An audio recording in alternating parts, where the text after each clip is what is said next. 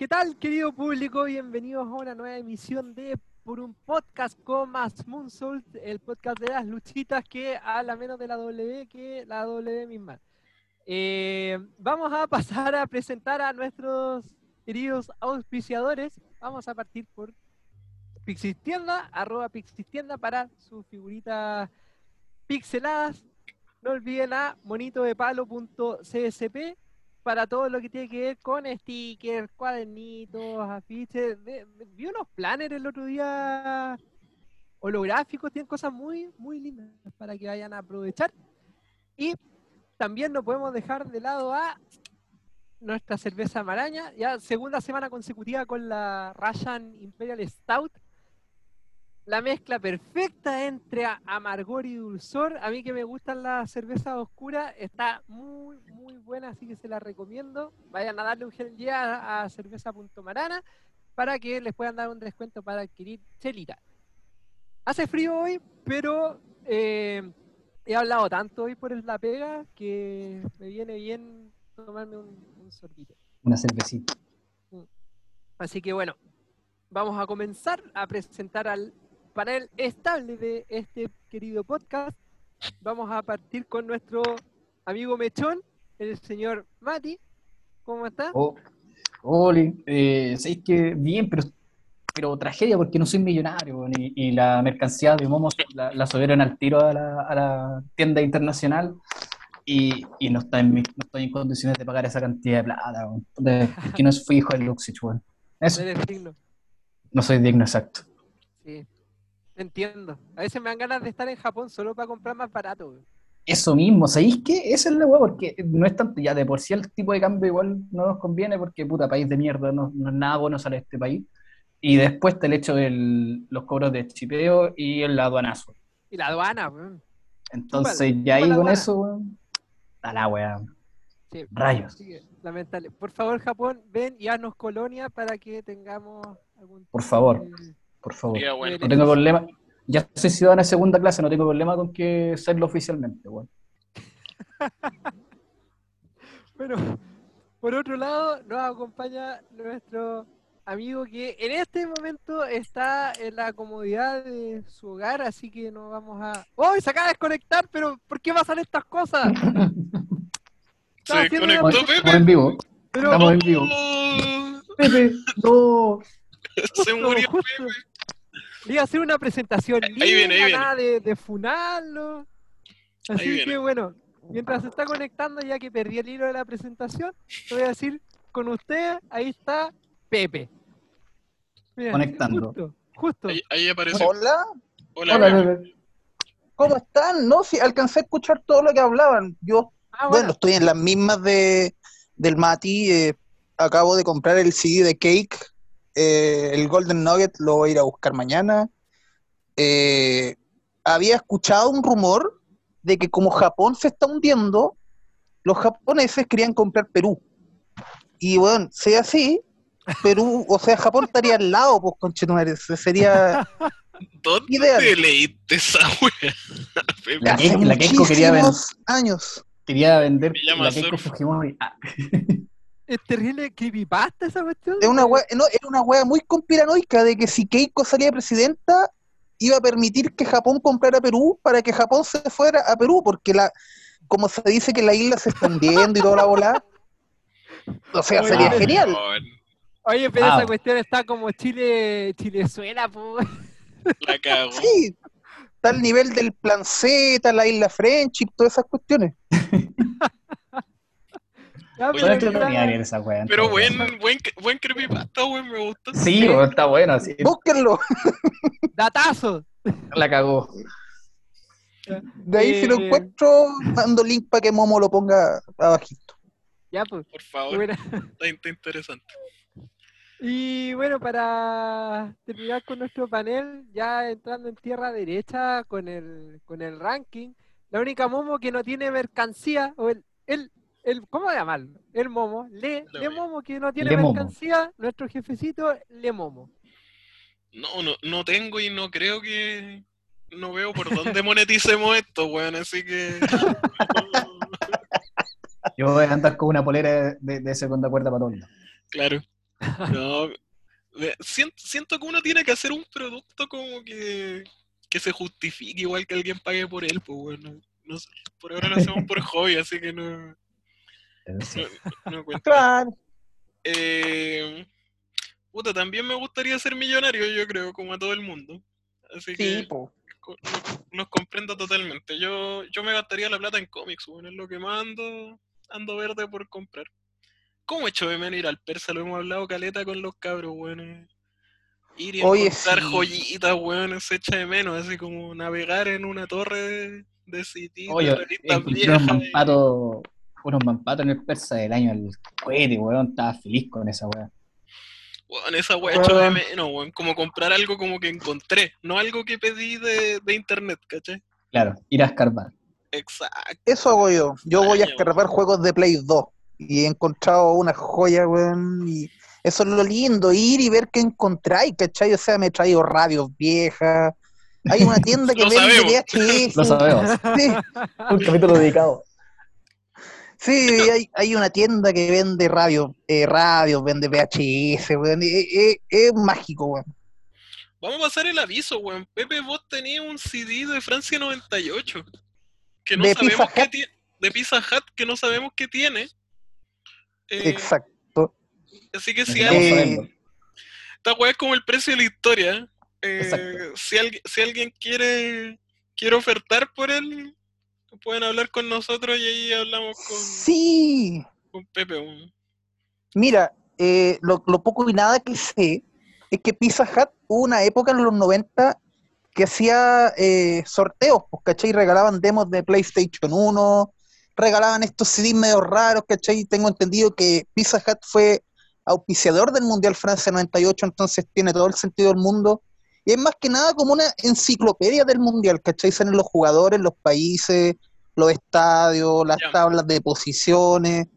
Lo, otro que encarta. conversábamos, claro, es como una encarta. Lo otro que conversábamos también es que en volada es tan arcaica la cuestión que ya no funciona en ningún computador del mundo, así, ¿cachai? ¿Te imagináis poner el CD y no lo lean así? Claro, Pero- Flash. Ya. Sí, estoy dispuesto a abrirlo, abrirlo y ver qué contiene y como le dije a los cabros, eh, se los voy a reproducir en algún momento de la vida para que descubramos juntos qué misterio esconde ese CD. weón. Claro. Por favor, que fue el primer mundial que, que tuve conciencia y lo vi y tengo dos cosas de mercancía del mundial directamente desde allá que me las trajeron, que es una entrada de la final y, y Oh. que me regalaron. Oh, qué más Oye, buena, weón. Sí, weón. Sí. Buen Y souvenir. un, y un- y un peluche, el peluche, el peluche oficial de la, la Ah, el mascota. Futix. Aguante, Futix. Y, y durante toda mi infancia fue mi peluche favorito y hacía que peleara contra Goku Super Saiyan 3. Gran, Ah, el Gran mascota, weón. gran Gran mascota. mascota, es de, la- Sí, es de La las pelota era como una mejores. Genkidama, weón. Sí, de las mejores de los mundiales, weón. Sí, era muy bacán. esa y era la de. Sudáfrica me gustan. ¿Te gusta Oh, Goleo? no sé la- no, Sí, la no la me gusta, weón. No, el ma- la Pero mascota, sí. Mati, no, no la puse. No, no, me refiero Oh, que como que dice en Sudáfrica 2010 y al toque el No. sonido culiado ese, Oh, weón. ¿Cómo se llama el de Sudáfrica, weón? Goleo ¿La el mascota? de Alemania. Sí. Sakumi se llama. Sakumi. Takumi, eso, sí. Sí. Sí, sí, un Nada más Sí, sudafricano que bacán, weón. Lo, lo tuve que buscar en, en Google. El de la Eurocopa horrendo, sí. El de ahora, el Skillsy. Ah, no lo he Son- visto. en general las weas de Europa son feas, weón. O son ¿Sabes que el fome, de, el de Sudáfrica parece un furro, weón? Parece. Es lo más probable. Sí, Bueno, o sea, yo- Es lo bueno, más probable. Yo cuando Sí. viajé y se podía viajar, eh, en España no encontré una polera naranjito, weón. Así que eventualmente, Oh, eventualmente quiero, quiero eso, weón. Aguante naranjito, weón. Ay, weá, buena. A mí con cueva me trajeron un gorro el Real Madrid de España, weón. Tampoco Es que me es encontraron nada naranjito. Es carísimo el, el merchandising de, de- Sí, del súper caro, Real y weón. del Barcelona, pero carísimo, muy, muy caro. Déjame Es dijo que que el, era- De hecho, creo que es pirata. súper cara, weón. Sí, y tienen tiendas temáticas, y solo de, de, de los equipos, y enormes. Sí, son como museos enormes, la weón. Si los estadios son, Sí. son la cagada en ese sentido. Es que lo siento mucho por Naranjito, pero Kobe le da mil patadas a Naranjito, weón. Es que, es que Naranjito es, el Jover, po. Eh, es, vale- famosa como, es famosa como por, Ah. por chafa, po, ¿cachai? Oye, pero el mono culiado feo, o sea, ni, ni las Es muy Cuba, weón. ni, ni los monos del jugo capo son tan ordinarios como este. po. Pues si Es por como- eso la es como quería, el, po, el weón. Dupu. ¿Ah? ¿Cachan el Dupu? Que es el mono que va a ir al Juego Olímpico. Ahora en Chile. Dupu. Hicieron una ¿Qué? mascota que se llama Dupu y es un pudú. Mira los hueones creativos. Ah. ¿Sabéis qué? Búsquenlo. Acabo de googlear Dupu y si tienen a familiares cerca, no lo googleen. porque, ¿Por qué te salió? Yo- yo- resultados de lencería. weón. Yo busqué Dupu mascota, así que me salvé. Salvado. Oh, no pero weón, que- oye, la, pero está súper mal hecha esta mascota, weón. Weón es la mascota de los Juegos Olímpicos para Chile. Chile va a Es- llevar esa weá a los Juegos es Olímpicos ahora. horrendo, pero es horrendo y más encima tiene unos cuernos, bueno, no sé si representan algo, pero tienen como... oh, Los ya no, cuernos son Esta como mierda. colores. Y se llama Dupu, po, no me hueven. po. Oye, pero esta weá está hecha como en Paint, weón. Qué horrible. El diseño gráfico es mi pasión. Es como el, el video este del, del Ministerio de Salud, del cigarro. ¿Te ¿Verdad? Uno que era hor- horrible. Oh, la guardinaria, weón. Y, Perdón. ¿sabéis qué? Es, es un buen momento para, para hacer el corte y, y entrar en materia. parece perfecto. Porque cuando empiezan a escuchar este podcast, después de todo este divarío que tuvimos al principio, ya vamos a estar en julio, quiere decir que empieza el segundo semestre, así que en este podcast especial vamos a hacer revisión de, a nuestro juicio, las mejores peleas que hemos visto durante el primer semestre del 2021. Uno. Uno. Eso. Así que, ¿cuál es la dinámica que la conversamos antes de empezar a grabar? Vamos a hacer como una especie, cada uno tiene como su top 5 de mejores luchas, así que las vamos a ir repasando, probablemente hayan coincidencias, así que ahí vamos a adelantar el conteo de alguien y en base a eso vamos a recomendar estas peleas para que, si no las han visto, ustedes las puedan ver. Eh, aplicado ya y explicada la dinámica, podemos comenzar. No sé quién quiere ser el primero en dar su lucha número 5. Quizás yo, porque es la más normie. A Dale. ver, ¿cuál sería? Eh, según, mira, mira, este año igual, así como hacer un- una pequeña introducción, una pequeña editorial de mi parte, siento que ha estado medio flojito para mi Ahora. gusto el primer semestre, porque yo sé que una lucha me gusta cuando me vuelvo chango, ¿cachai? Y empiezo a reaccionar a los kick-out y, y digo garabato, y cuando termina aplaudo como foca mongólica, ¿cachai? Y ahí yo sé que me gusta una lucha. Y este año no me ha pasado. Y si es que me ha pasado, ha sido como muy poco, así la nada misma. De hecho, esta lucha, la, la quinta, es como que me gustó Caleta y siento que es una lucha importante, que es la de la de Roman Reigns contra Edge contra Daniel Bryan en la noche 2 de WrestleMania. WrestleMania. Esa es mi número 5 más que nada porque sentí que era la única lucha de todas, de todos, de todas las noches que se veía como una lucha de WrestleMania, ¿cachai? Que era una cuestión que era muy poco probable que se diera en un Raw, en un SmackDown. Al contrario, todas, todas las otras luchas que tú perfectamente las podías ver hasta en un main event, ¿cachai? De hecho, la estáis viendo la mayoría. Claro, esa, esa para mí eh, fue la única lucha única e irrepetible de, de todo, de todo lo que fue WrestleMania este año. Y más que nada porque fue buena, o sea, yo pensé que iba a ser como Benoit con Triple H y y fue casi muy distinta. Se jugaron el pellejo, el- al final Roman ya se consolidó como el, campeón más importante y el luchador más importante de la W, si es que no del planeta. Eh, no, me, me gusta mucho, y esa, esa es mi elección para número 5. Buena lucha. Buena. Sí, buena. Rara la Buena, lucha. weón. Yo me Yo pens- sorprende, weón. Encuentro que es una lucha muy poco Pepe. Por, por eso me sorprende, no, no por la, Sí, la lucha es, en sí. es muy doble, es muy doble la lucha. Sí, efectivamente, efectivamente, weón. Sí, pero me gustó.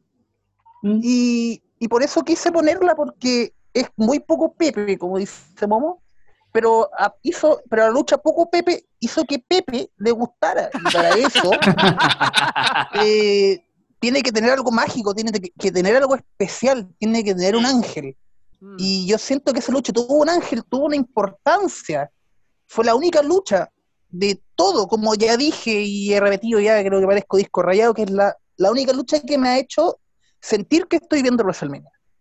Mm. Y mala no fue, fue muy buena, No, no, fue muy buena, entretenida. fue buena. Y, y la gracia, siento, así recordándola, que de- era una pelea donde tú no esperabas el final. O sea, no sabías qué esperar del final. Había posibilidad de que los tres, los tres ganaran. Eso, claro. Y más encima, la Exacto. forma en que Roman decide terminar la pelea la- es más cabrona que la cresta y eso le da un toque demasiado bueno a la pelea. ¿Sabéis que en ese sentido lo encuentro como bacán el final? Porque las otras triple amenazas que uno se le viene a la mente, que son obviamente la de Benoit, Sean y Triple H, y después la de Danielito contra Orton y Batista, tenían dinámicas súper distintas. En la primera estaba el miedo real de que Triple H cabrón se acabronara nuevamente y todos estaban con la pera y querían solamente que Benoit ganara. Y est- estuvimos al filo y hasta el día de hoy uno se mete en esa lucha y está ahí el filo porque sabéis quién es Triple H, pues, bueno. En esa época más encima. Y después la otra era como que si bien todo el mundo sabía entre comillas que iba a ganar Danielito, era lo lógico, eh, también veníamos de que la W venía matando nuestras esperanzas de vida desde siempre, pues, bueno, y nadie se imaginaba que Daniel lo iba a hacer finalmente. Aunque como ya le había ganado Triple H, no decía ya, le dieron esa victoria para ganar Batista Orlando. En cambio, en esta estaba la genuina duda de que cualquiera de las tres posibilidades era válida, era entendible, estaba bien armado todo. Y el final fue muy cabrón, porque en la primera, que eh, la de Benoit y toda la weá, em, el final fue ent- entretenido, pero no fue cabrón, fue un buen final ganado. En la segunda fue como una épica. En esta fue un weón que agarró y, mató a dos weones. El final fue como me aburrí, los mato.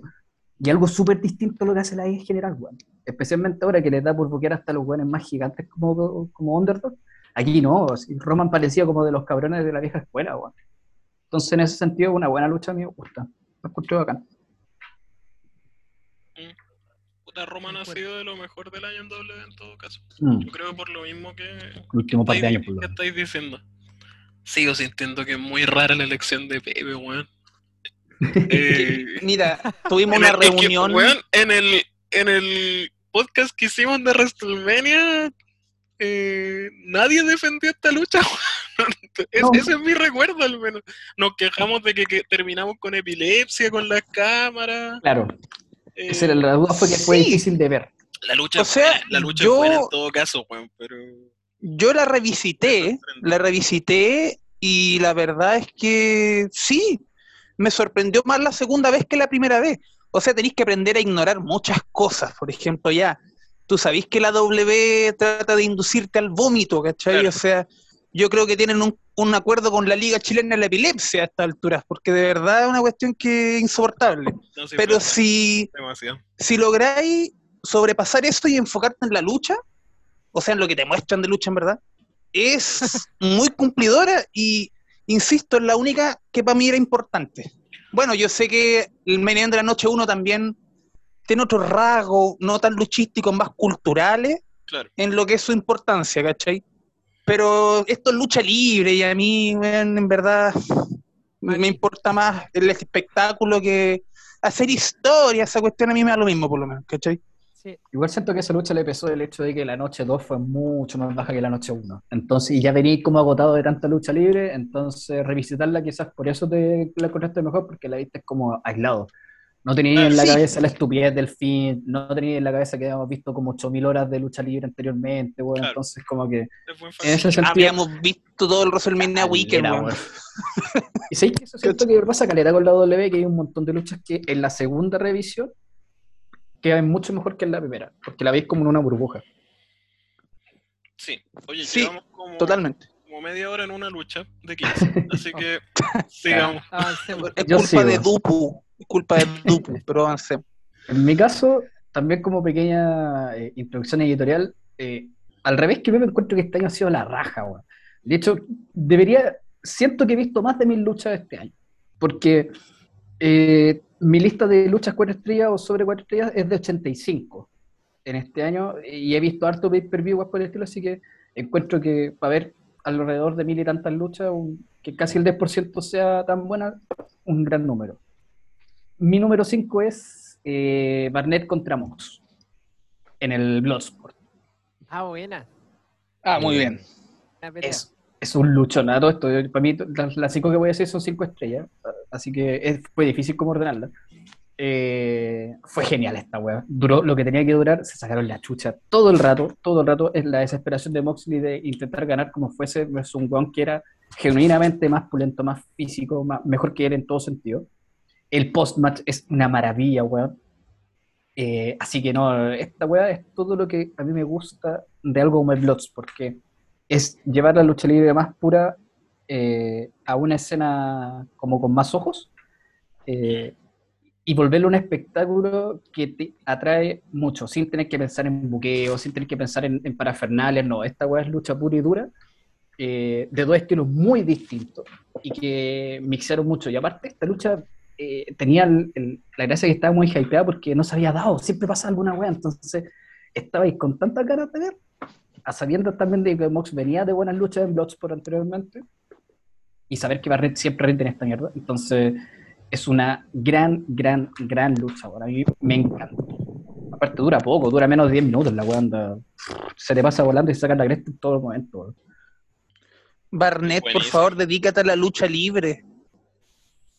No, la Barnett, por favor. Yo siento que Josh Barnett eh, podría ser el Minoru Suzuki gringo si quisiera. Está como en esa posición en todo caso ahora. Sí, bueno.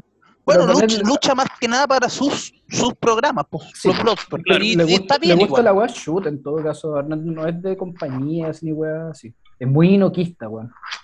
Exactamente. Exactamente. Yo no lo veo en AEW, por ejemplo. No, a menos que sea nada. una lucha nomás. ¿cachai? Claro, una, una de exhibición, pero no como un luchador activo. Claro.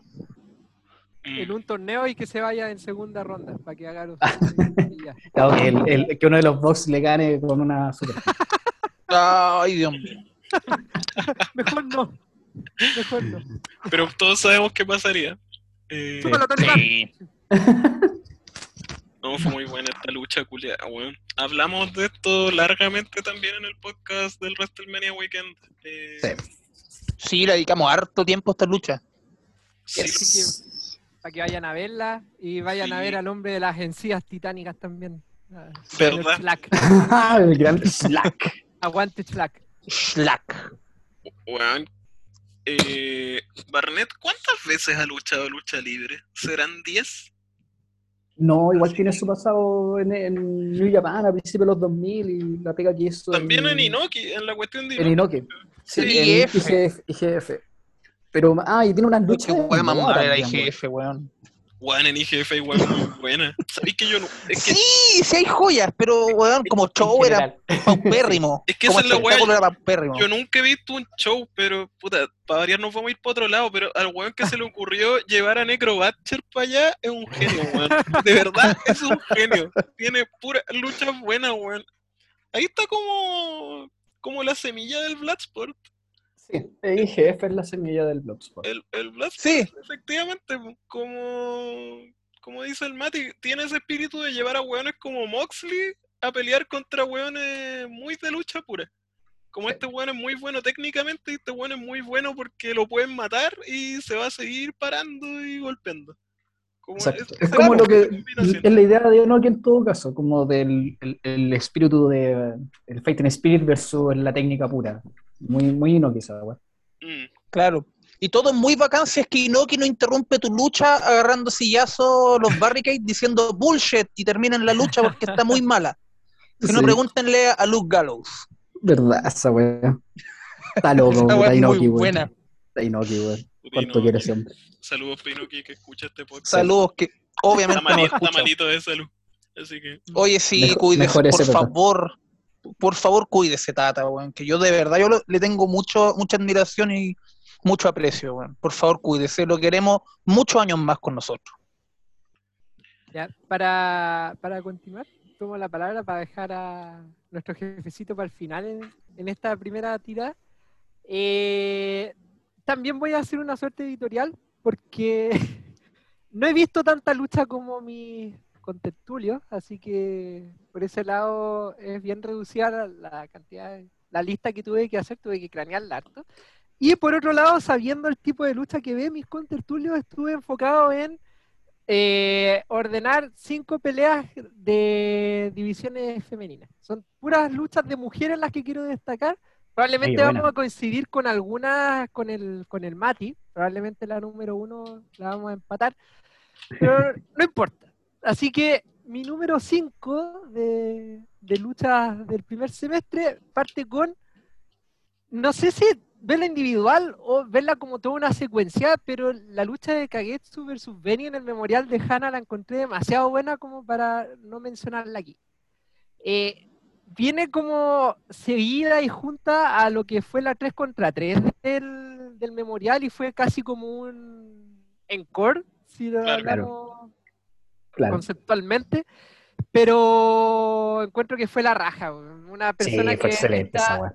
desde el retiro y una persona que le da lo mismo que estaba luchando contra alguien retirado, le dio todo el sabor a la pelea. Fue espectacular. Es buenísimo. No, buenísima, weón. Sí, Buenísima. Y lo mejor es que también dura como 10, 12 minutos, weón. No... Sí. Y que no paran, si esa es la weá. Y se, se le saca la épica. cresta. Sí, Benny le saca la cresta todo el rato a Kagetsu. Sí, así que aguante Benny. Mm, M- MVP de este, de este semestre, en- encuentro. Como Sí, ha tenido la excelentes en todos lados, weón. Sí. Sí, Buena Así elección. que muy, muy bacán por ahí. En realidad, también hablamos harto de esta pelea en el podcast del memorial de, de Hanna, así que si quieren ir a revisitar nuestras opiniones pueden ir para allá. Un saludo a Kagetsu también que debe escuchar nuestro podcast y espero que haya encontrado su espalda después de todo este tiempo. Oh, Y- Kagetsu. Pucha que eres bacán. Tú No, no hay perdido, no has perdido nada.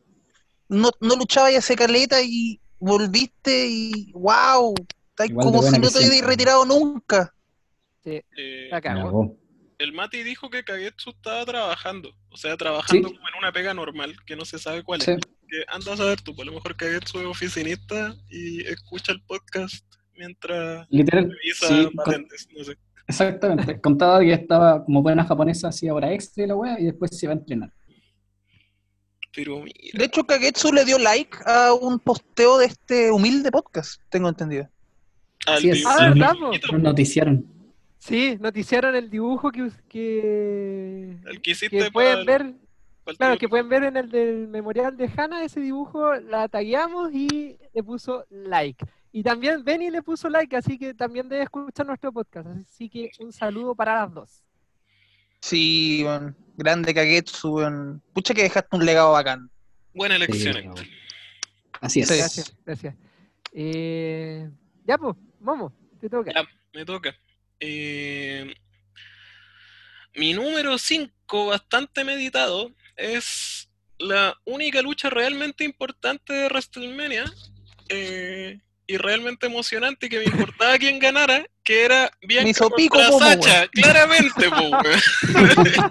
Porque ¿cuál otra podría ser? No, de verdad, Bianca contra Sacha, que la encontré buenísima. Puta. Oye, buena esa lucha, weón. La voy a, voy a contrastar con Pepe, bueno, a mí me importa la lucha. En este caso, a pesar que WrestleMania es un show netamente de espectáculo, entiendo totalmente el punto de Pepe, pero como lucha así dentro del ring, esta wea la cago.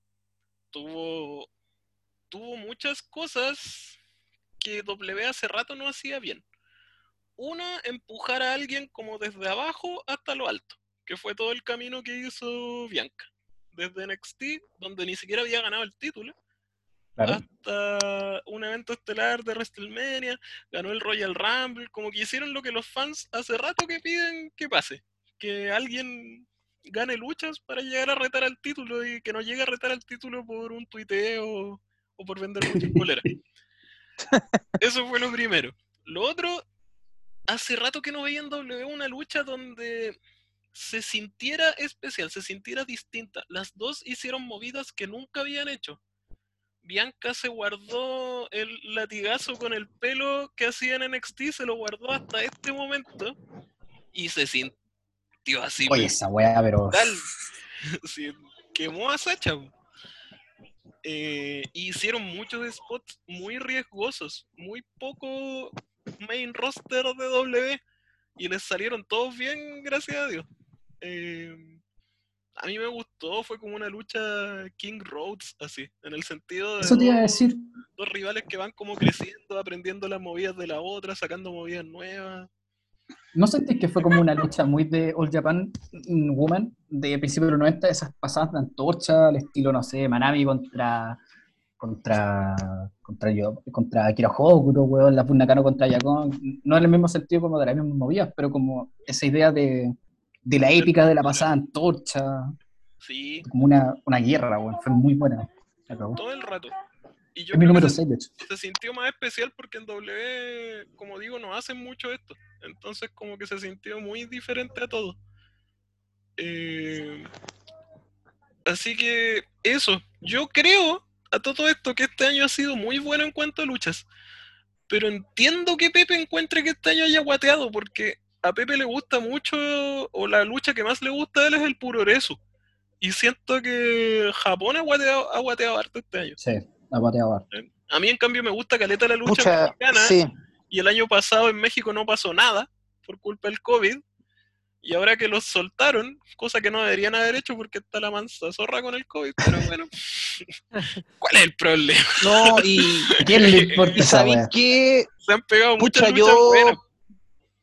Yo me hice un daño igual. Eh, yo les conté que vi Michinoku Pro de los 90 cuatro días consecutivos y viendo eso en cualquiera encuentra que el 2021 ha sido como el pico, ¿cachai?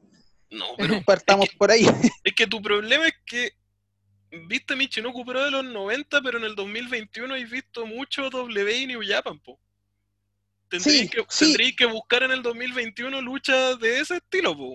Pero es que, ¿sabéis cuál es el atado? Que este año también he visto Noah, he visto DDT, estado también. malo, malo no, Es weón, es que el la puroreso ha estado malo, el puroreso masculino. Ha estado, Sí.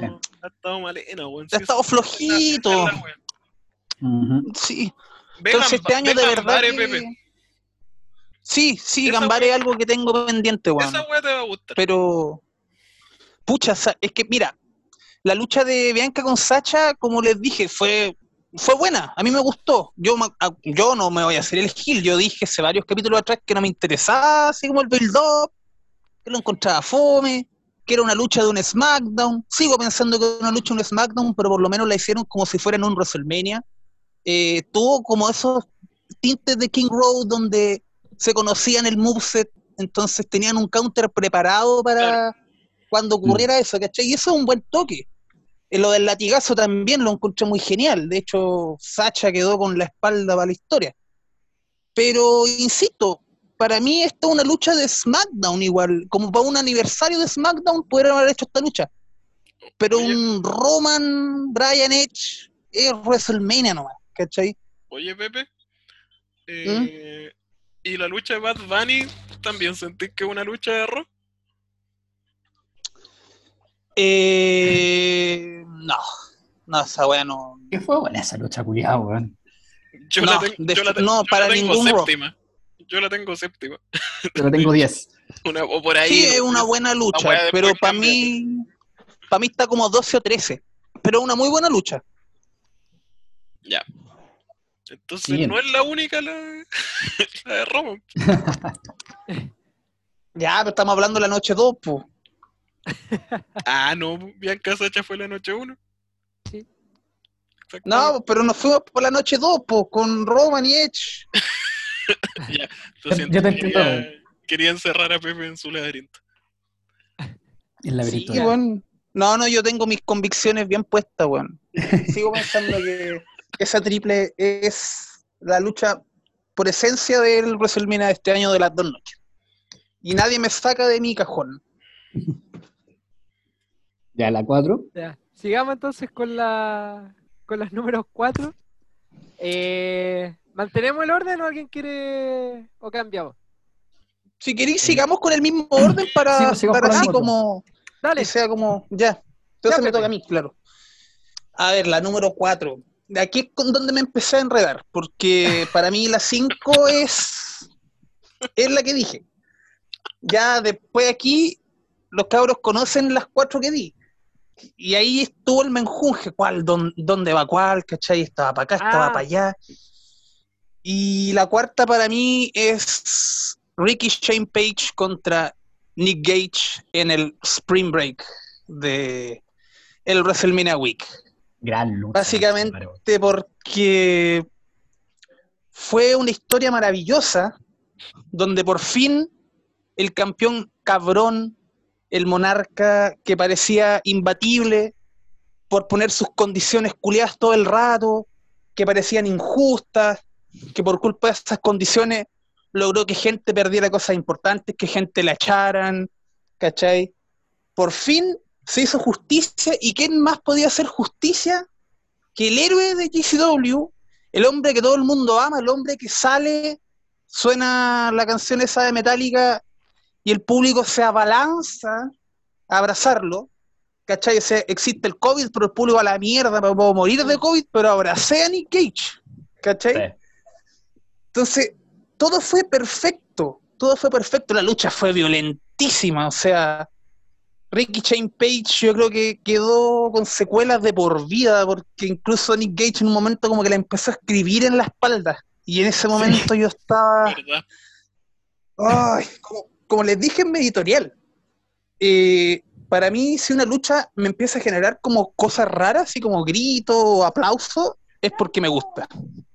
Y esa es mi número 4. Buena lucha. Gran lucha, weón. Muy, muy buena.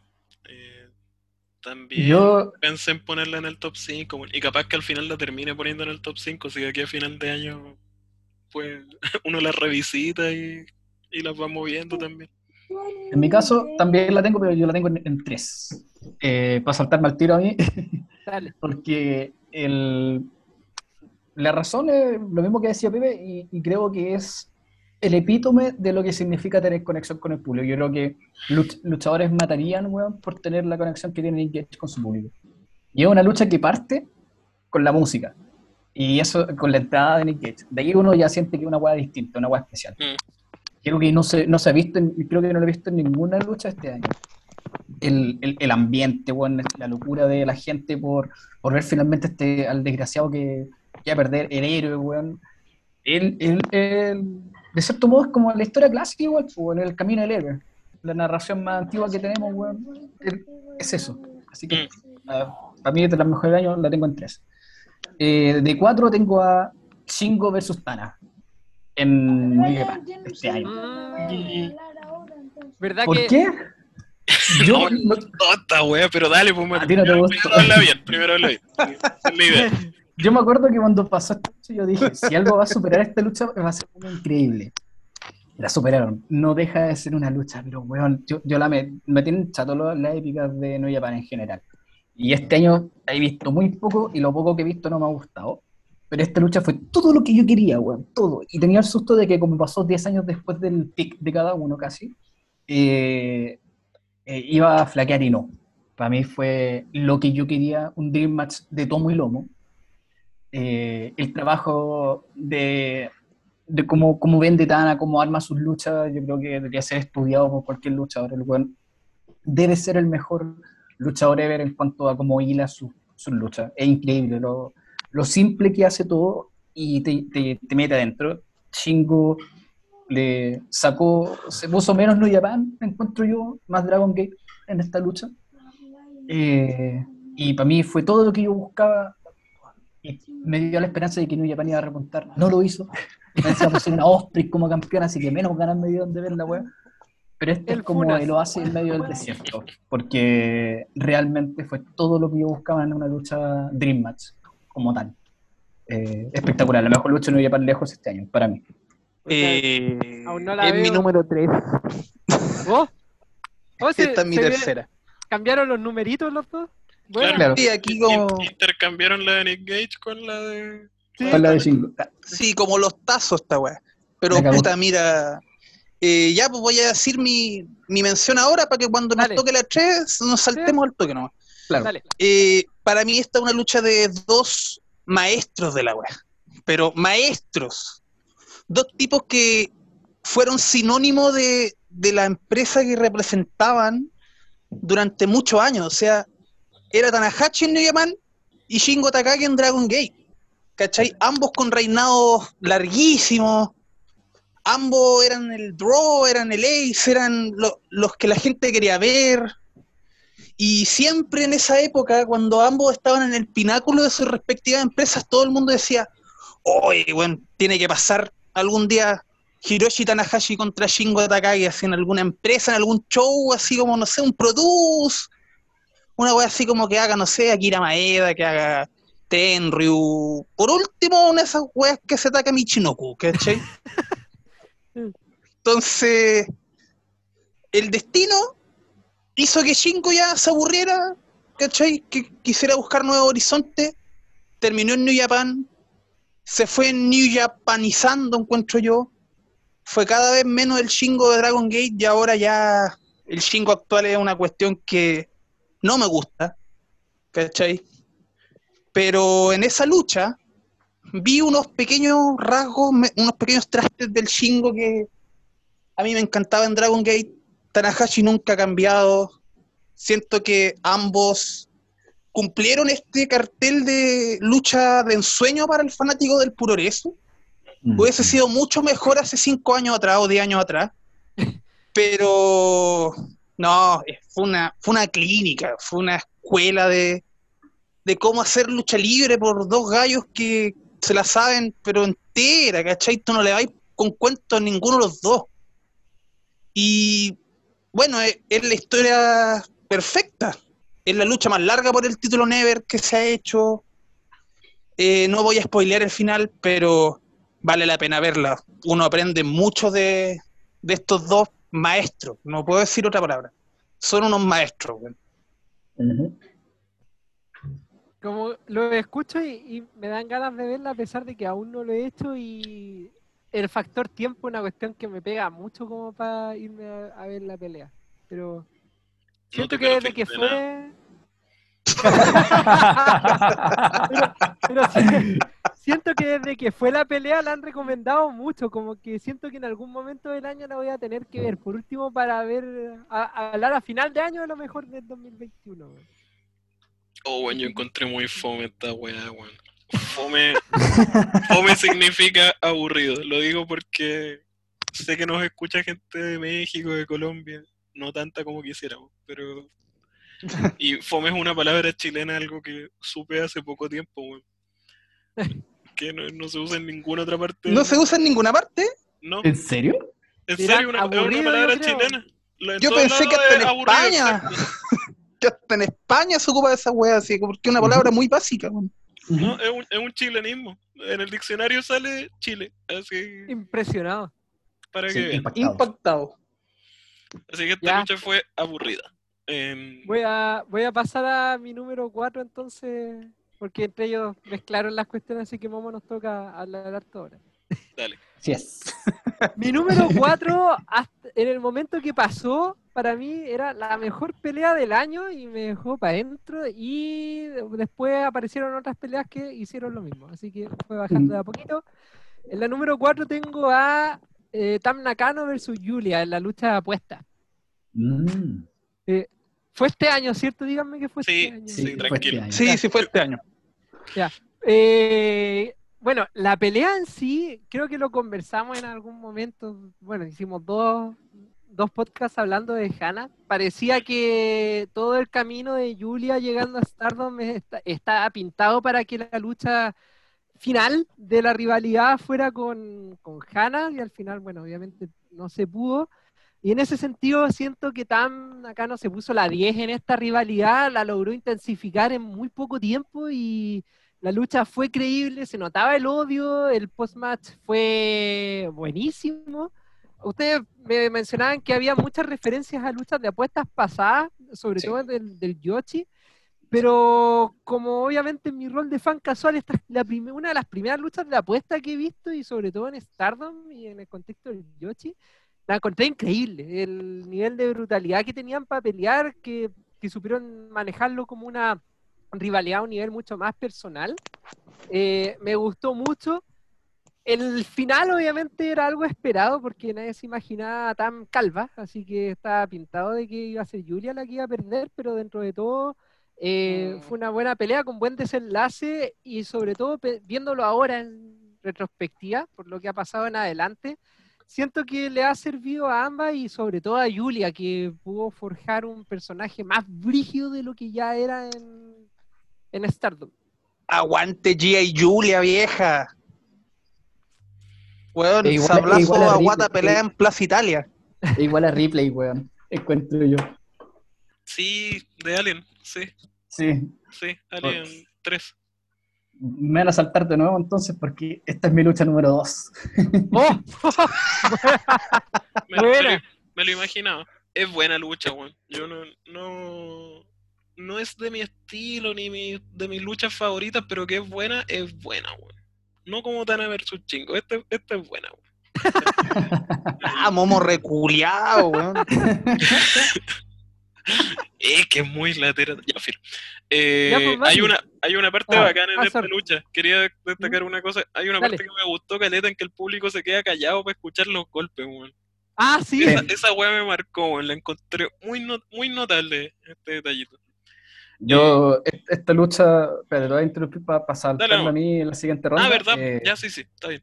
Puta, yo no, no soy muy versado en, en- en México, pero si tengo que nombrar como mis tipos de lucha favoritas en México, es lejos las luchas de apuesta. Cuando, siempre he pensado que la lucha libre mexicana es como o muy baja o muy alta conmigo, pero cuando está bien hecha es incomparable. Y siento que esto fue cercano a esta sensación, porque a Héctor tal vez no le parecía obvio el resultado, pero, eh, o sea, le parecía obvio, pero a mí no me parecía tan obvio, por lo menos, porque Julia eh, venía siendo el foco de Stardom, estaba ultra, mega, hiper protegida, nadie estaba más protegida que Julia.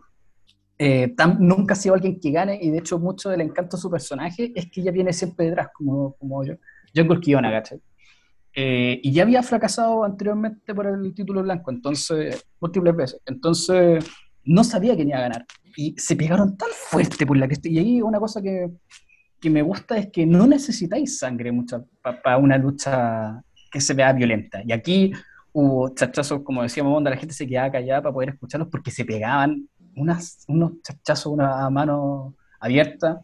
Hay un stainless screwdriver que yo quedé loco, que el stainless screwdriver es básicamente agarrar a la persona y al, al- al inverso de una tumba rompecuellos y dejarla caer nomás de cabeza. Y, y Julia cayó de cabeza con la parte de arriba de la cabeza, no sé cómo no Oye, sé, que me asusté en esa Igual. parte, weón. Como simp de Julia, weón. Estaba, pero. no sé cómo no se comprimió las vértebras, pues fue, te- fue- o sea, tan- fue terrible esa weá, pero fue hermoso. Es una lucha extremadamente violenta, como deben ser las luchas de apuesta.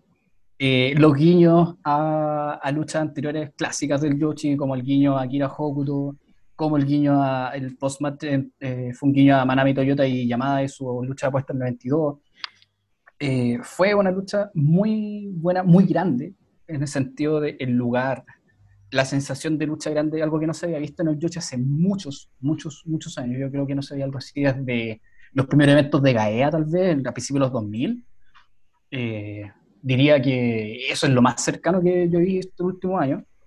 Eh, la polera de producción, la dirección espectacular y todo, y las cabras se lucieron, se lucieron. La verdad es que Tamba ha mejorado un montón en los últimos dos años. Eh, Julia, no pensé que iba a ser tan buena, bueno, esa es la buena. Yo, yo cuando la veía en X Rival la encontraba, tenía potencial de estrella y todo, pero como más poco por carisma. Pero resultó ser una señora luchadora, weón. Una señora luchadora, una bolera es tremenda, muy buena lucha de rendición y con un personaje, un, un carisma que es imposible no notarlo. Yo que no soy mayor fan de Julia, eh, ella entra a la escena y, y uno la ve. Y lo mejor de todo es que toda buena lucha de apuesta, eh, según yo al menos, tiene que dejar bien parado a las dos personas. Eh, y en esta TAM se elevó y Julia se siente más cabrona en la pérdida incluso. Mm. Julia se siente mucho más grande que cuando llegó a esa lucha. Entonces, para mí es, pero Sí. grande lucha durante gran parte del año fue mi lucha del año. Así que eso. Sí, pobre Sí. O sea, pobre Tam, que después quedó con la cara más hinchada con las cachetadas. Y Tenía la cara redonda, así parecía. Redonda, sí. roja, weón. Sí, Esta es mi número 6. ¡Oh! Oh, Buena. faltó, le faltó poquito. De hecho, le iba a decir antes de llegar al número uno, si es que tenían menciones honrosas, que las tiraran ahí, por si acaso. Ah, pero es antes del 1. Vamos bien en el tiempo, así que igual, po- claro, podríamos tirarla al final. Al final sí, Sí. menciono honrosa antes del 1. Sí, Claro. está buena. Está buena, la- buena la idea. Ya, eh. Momo. Ya, a ver, no sé qué hacer, porque mi número 4, Y Con un gallinero la wea. te toca- ¿Cuál te toca la fue 4 un la 3? gallinero mala muerte. Le- No, no, a esa- esa viene después. las cuatro, que ustedes se han adelantado mucho, weón. Ah, Sí, lo siento. no, pero, pero Ya. igual me tienen que saltar, weón. Mi 4 es Barnett versus Mox. Eh, Ah, ya. Ah, no. que- que ya hemos hablado largamente pero- de esta wea, pues. Entonces, Ah, ya, ya, Ah, entonces- para ti está un poquito más arriba. Bueno, un poquito, Claro, un lugar nomás. un lugar, sí, sí, al final es un top Ya, 5, sí. tampoco. Ya, eh, sí. Pero, entonces, Ya. no sé si hablar yo de mi- número 3 o ya ni sé en cuál Sí, va cada uno. Mira, yo la, la estoy anotando, así que tranqui. Mira, eh, habla, como yo acabo de mencionar mi 4, ahora Pepe y el Mati ya hablaron de las suyas, las números 3, así que para no repetirme el plato, la tuya y me toca a mí. Perfecto. Sí, pelea número 3 de Momo. Ya. Mi pelea número 3 es una wea que debería ser ilegal. Eh, Mickey Knuckles contra Akira. Ya, ¿Quiénes son estos seres? potrero, suena a potrero. Sí, suena a gallinero. Como le gustan a Momo en gallinero. Sí, weas que se Sí, están weón. cayendo. No me Exactamente. que es de zona 23, pues. No, ojalá, weón, pero. Ojalá, ojalá. A todo esto, Zona 23 va a hacer un show contra GCW, weón, y ahí toda esta lista Ah, va a bajar cinco verlo. lugares. Toda esta lista va a bajar cinco lugares por, por ese show. Eh, ya. Esta lucha, de- mira, voy a ser sincero, no sé nada de esta agrupación. Es de una agrupación que se llama AWR, que es una de las tantas indies de Deathmatch que han proliferado en Estados Unidos. Esta lucha la vi porque la recomendó un- una página gringa que le sigo todas sus recomendaciones, que se llama Segunda Caída. Eh, y, a ver, no sé por dónde partir. Bueno, Mickey Knuckles es una luchadora eh, de Deathmatch, que fue muy conocida en los años 2000. De hecho, yo ni siquiera sabía que seguía luchando, sinceramente.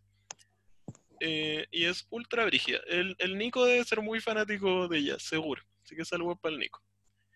Y Akira es un luchador deathmatch nuevo, pero es de estos luchadores deathmatch como de la escuela de Cynic Mondo, estos locos que son como no guatones que pegan combos, sino que son hueones más aéreos, que les gusta saltar sobre objetos cortopunzantes.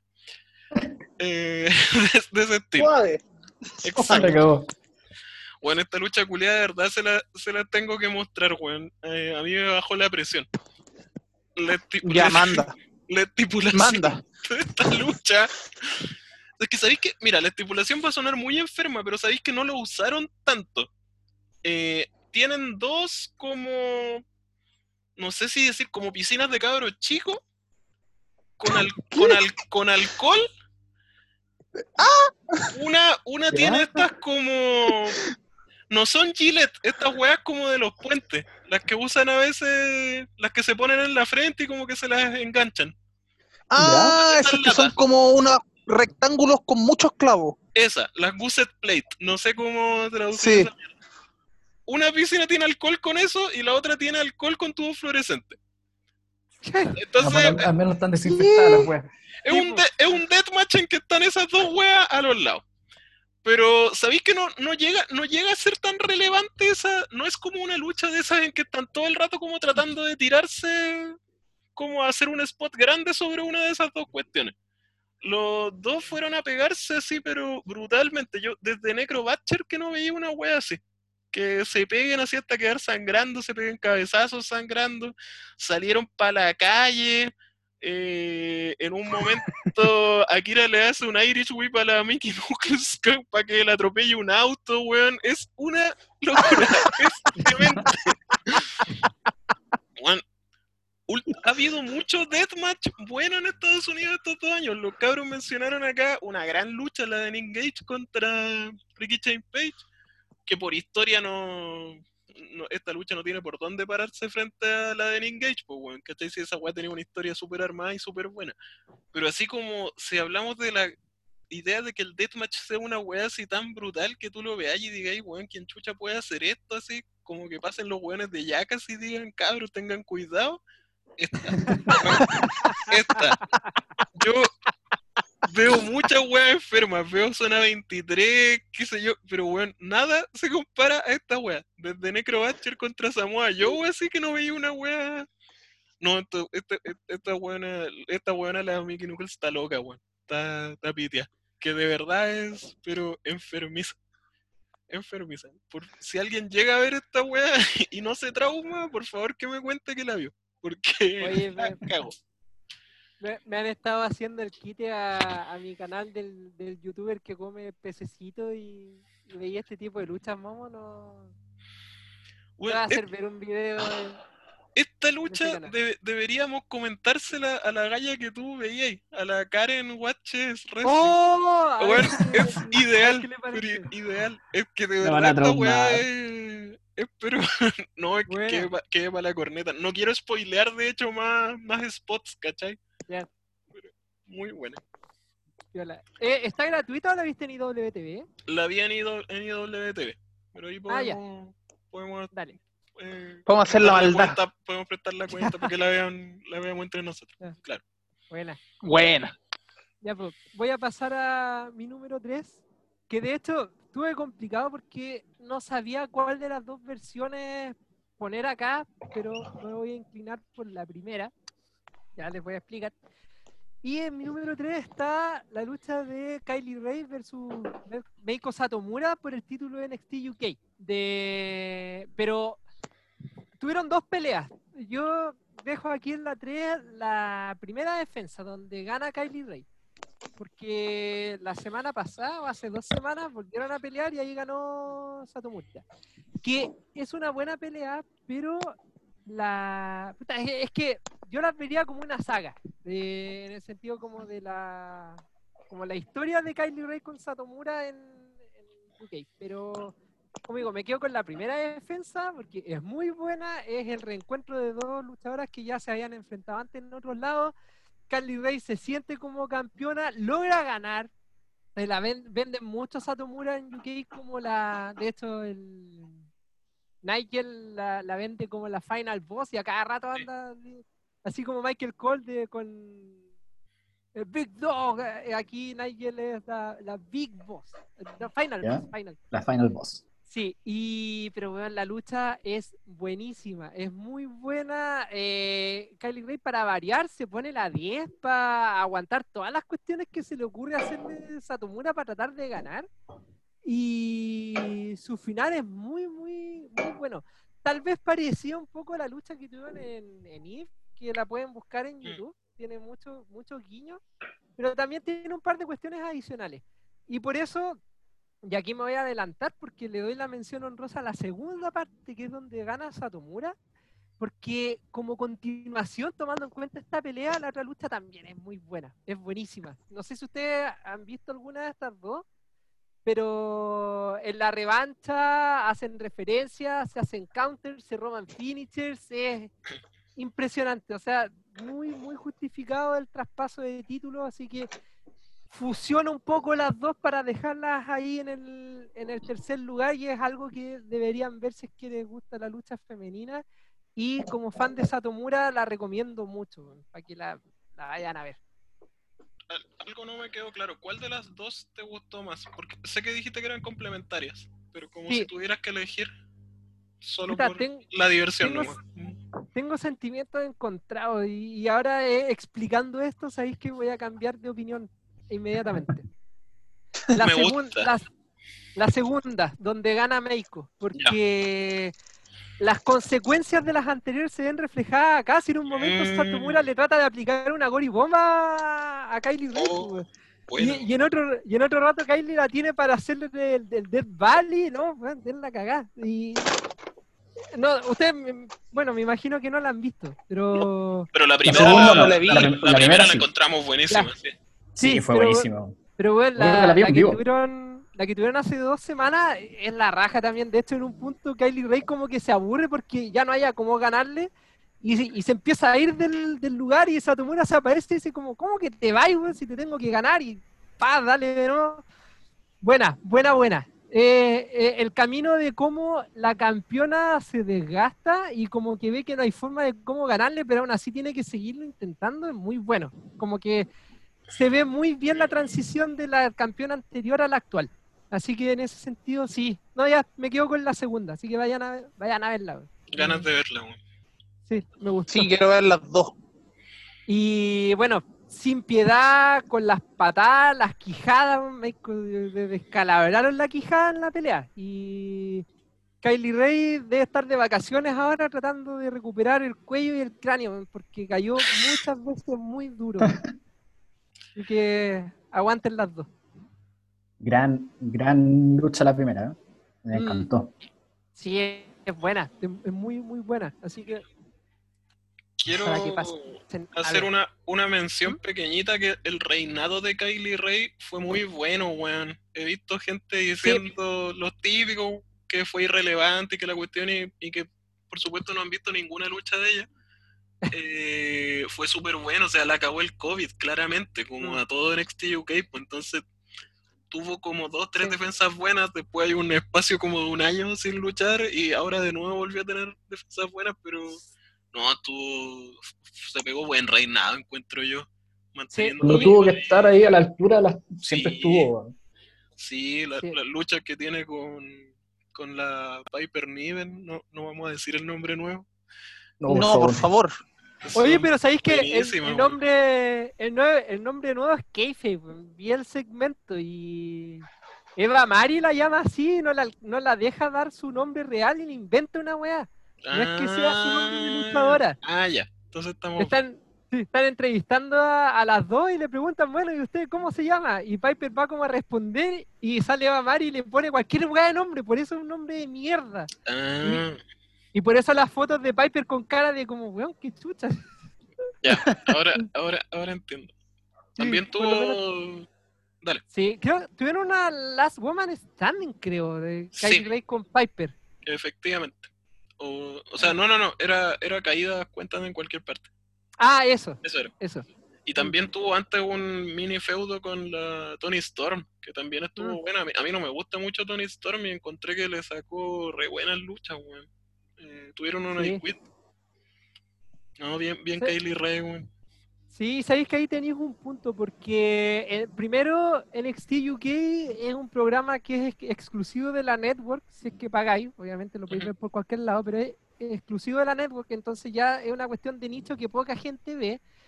Y ya lo hemos dicho acá, que es un programa semanal de una hora, que muy poca gente la ve, pero te tira tantas joyas de vez en cuando y en ese sentido como que no Kylie Ray no tiene pelea mala. Y así que si alguien dice que fue irrelevante, váyanse a la cresta, weón, porque ni siquiera han visto los programas de, de UK. Si fueran fan de, la... Claro, si la marca no la ven nunca, bueno, obviamente les va a ser irrelevante, pues si no la tienen en el mapa. Así que Mm, vaya- váyanse ahí al mismo rincón donde tenemos a Tony Campbell. No, y el hecho de que cuando debutó Piper Niven y los anunciadores no sabían quién era, ahí ya te dice al tiro que parece que no es muy canon que digamos en XT UK. Y eso es Sí. triste.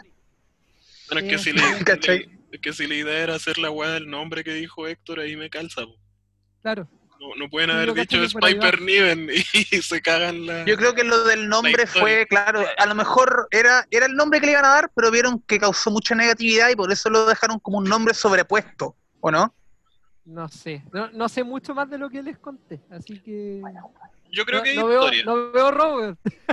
Yo, yo creo que hay historia por lo que dijo Héctor, pero una Sí. mierda de historia igual. Pero Sí, historia al fin y al cabo. Así es.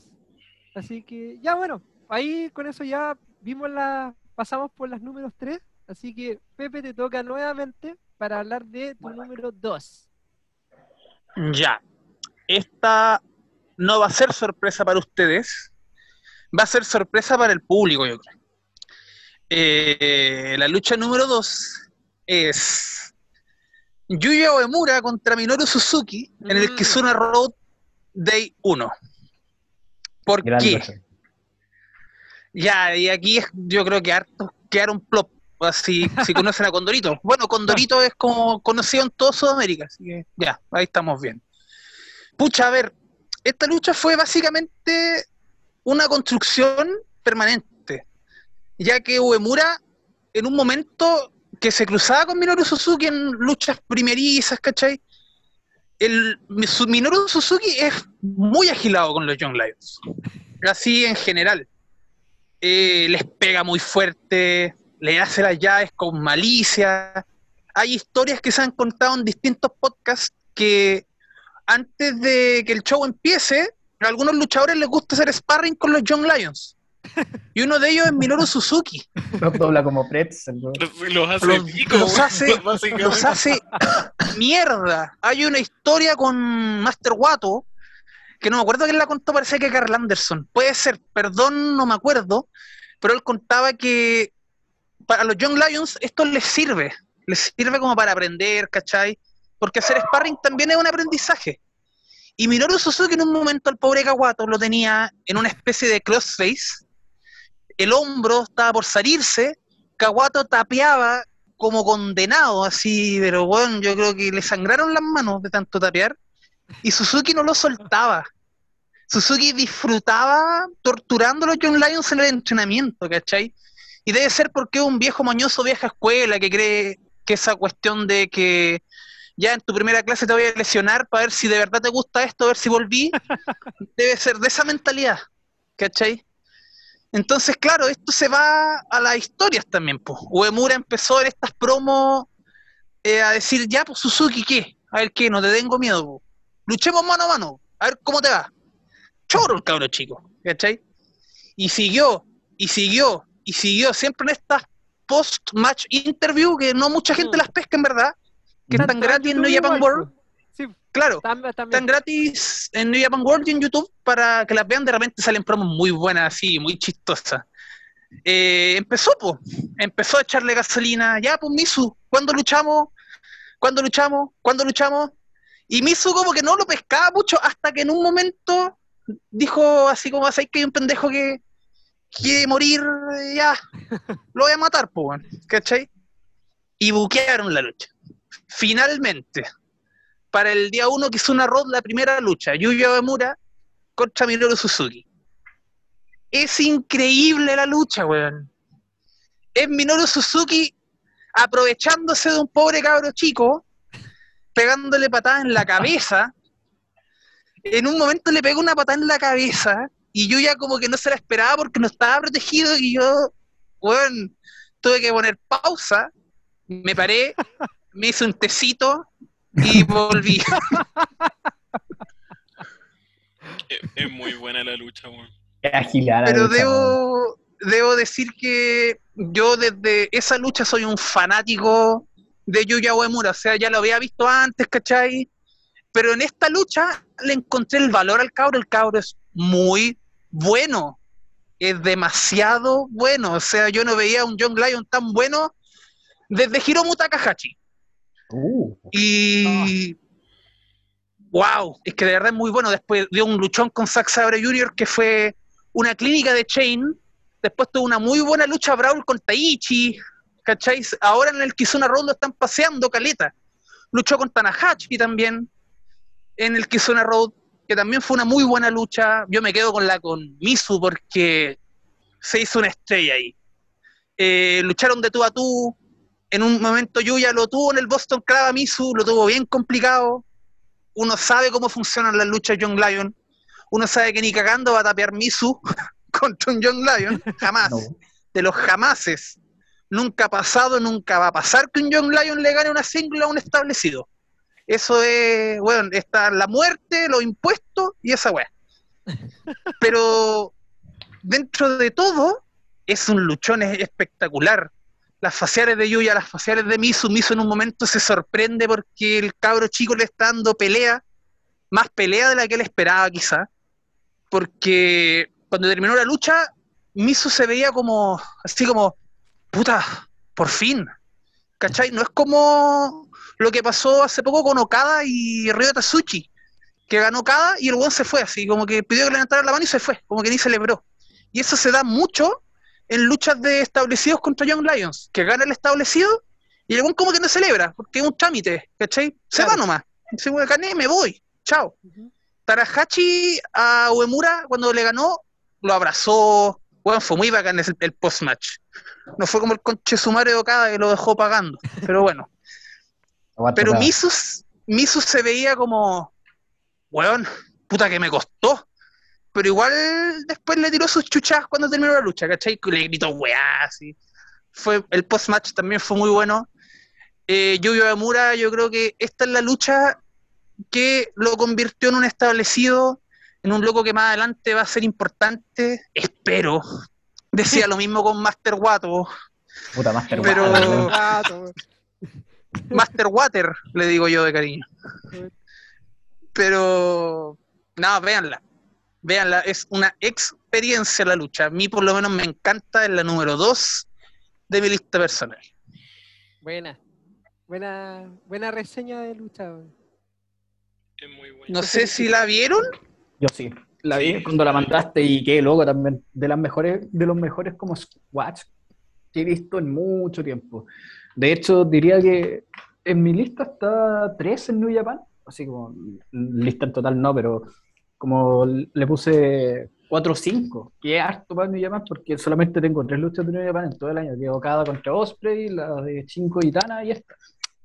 Y bueno, fue la raja, fue, fue espectacular. A mí me gustan las luchas de John Lyon contra establecidos, especialmente cuando está muy sometido, porque puta, igual soy un weón que le gusta ver a otros sufrir, así que eh, siempre es garantía de que Misu va a hacer sufrir a los John Lyon, pero lo que me sorprendió fue el fuego de Uemura. Yo no lo cachaba, no, lo- no sabía qué carajo era, y me sorprendía mucho de que no, o sea, claro, es un Lyon, se nota que lo es, pero tiene un algo que lo separa totalmente de las camadas que he visto del último tiempo. Totalmente. Como dice Pepe, yo también no había visto un Line tan buena desde Hiromu. Y, y puta, eh, el logo va para va pa la Heavyweight, que es cosa importante, porque si vaya a ser un Line que va a ir para el Junior, eh, estáis cagados.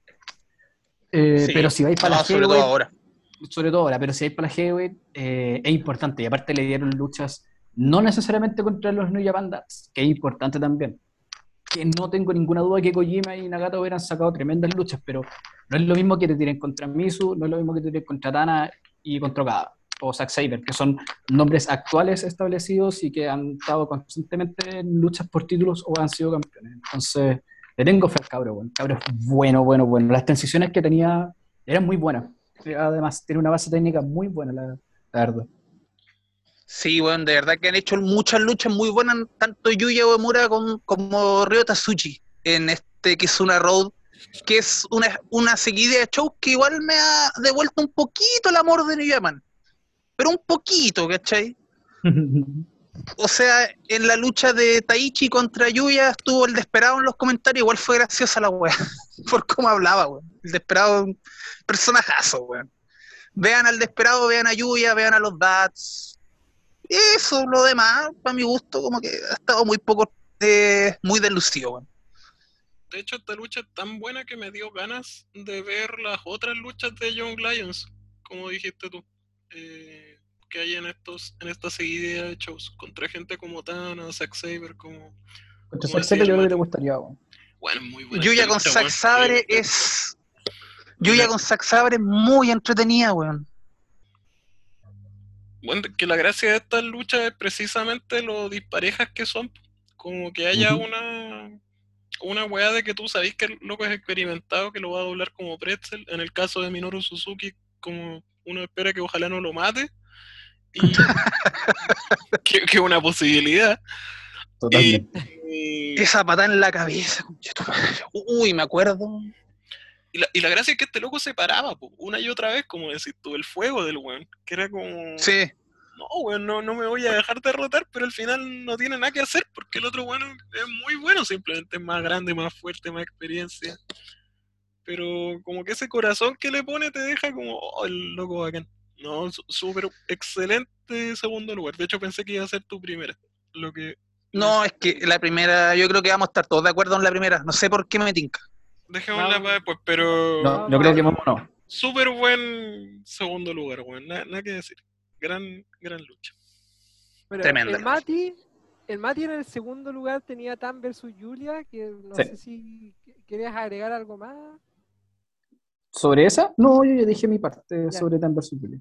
Entonces voy a contribuir con mi número 2, que es una, una muy buena lucha y también lo comentamos en su momento, son de esas cosas que generan antes y después también, que es la lucha 3 contra 3 de Choco Pro, de Chris Brooks con Benny y Yuna Mizumori contra el Pencil Army. Oh, qué buena, weón. Esta lucha es buena por donde se le mire y creo que lo mencioné en su momento. eh, te dan a entender desde el inicio del programa de que es una cuestión diferente. eh, Chris Brooks eh, y, el equipo que armó se encargan de hacer cagar al Pencil Army con todos los intentos que hacen. Tratan de, de hacer mostrar su- sus técnicas como, como la agrupación que son con el cantito y todo, y les cortan todas las weas. Emi Sakura da como penita verla tratando de hacer cosas. Eh, después de eso se ve el dominio general de, de la tripleta de Chris Brooks. Bueno, obviamente terminan ganando. Te dejan ese sabor extraño. Chris Brooks se manda una promo que uh, a, a mi gusto fue como una pipe bomb brutal en el contexto de Choco Pro, que lo hizo pico a todos los del Pencil Army. Eh, como lo destacó bien Momo en su momento, llegan ¿cómo será el punto que ni siquiera hay ganas de, de hacer el torneo de cachipún? Como bueno, así como comprenderán que las cosas no están para hacer el torneo de cachipún, así que vamos a dejar hasta acá la, la edición. Y como digo, siento que genera un precedente para lo que es Choco Pro desde el punto de vista de los personajes que están ahí y, y la evolución. Aparte que nuevamente nos muestran a Benny como una persona muy bélica que está ahí para infligir dolor y disfrutar haciéndolo en el camino. Así que puntitos también por tener a, una de las MVP del primer semestre. La cagó Benny, weón. Eh, Por donde ha pasado, sacó buena lucha en Sidling, que es la campeona máxima en este momento. Tiene buenas luchas y, y como tag también con las fuerzas de egoísta. Tiene ahora un feudo súper bueno en Sidling, así que donde pasa, déjala weón. Yo creo que, que, que Benny está cantada para ido, que bueno. Me tinca que la van a llevar. Porque aparte de que es muy carismática y todo el tema, eh, es muy buena luchadora. Si esa es la Mm. verdad. Y contra quien sea, donde tiene luchas intergénero excelentes, tiene luchas tag muy buenas, es chistosa, es versátil en todo sentido. Eh, la 3 vs 3 que nombréis tú también, también está un poco más abajo. ¿Mm? Eh, me gustó de por sí la lucha, pero me gustó la sensación que me dejó porque es algo muy nuevo en Choco Pro, que es una agrupación muy de, de buena onda la weá, y quedáis como, mm, qué bajón, pero un bajón bueno, una sensación como, "Mm, necesito ver el siguiente capítulo. Claro. Eh, y, y eso se extrañaba, se extrañaba en general, y bueno, otra muestra más de que Chocopro es la mejor agrupación en cuanto a buqueo que ha tenido el mundo de los últimos dos años al menos. Así que, buena elección, güey, a mí me gustó mucho esa lucha, dejó pero metidísimo. Sí, yo creo que es la mejor lucha de Choco Pro del año. Definitivamente. Es buenísima la lucha, pero está peludo elegir la mejor de Choco Pro del año, weón. Sí, Que han habido yo tengo la mía. buenas, pero es Es buenísimo. o que a mí me encantan las 3 contra 3 en parte. Eso también influye, weón. Debe ser mi tipo de lucha favorita, weón. coincido que son súper buenas. Oh, es que Choco Pro estaba muy bueno. Me, me cuesta elegir la mejor del año, weón. Con el, con el Mati hemos hablado harto de, de la favorita de Choco Pro del año. weón. Está, está Sí, está difícil, güey. está súper peluda. que es la mejor weá que hay actualmente, weón. Eh, en general. Sí, ¿sabéis qué? Sí, weón. En el puro eso te diría yo también. Sí, fácil, fácil. Pero Dos. mejora la chucha.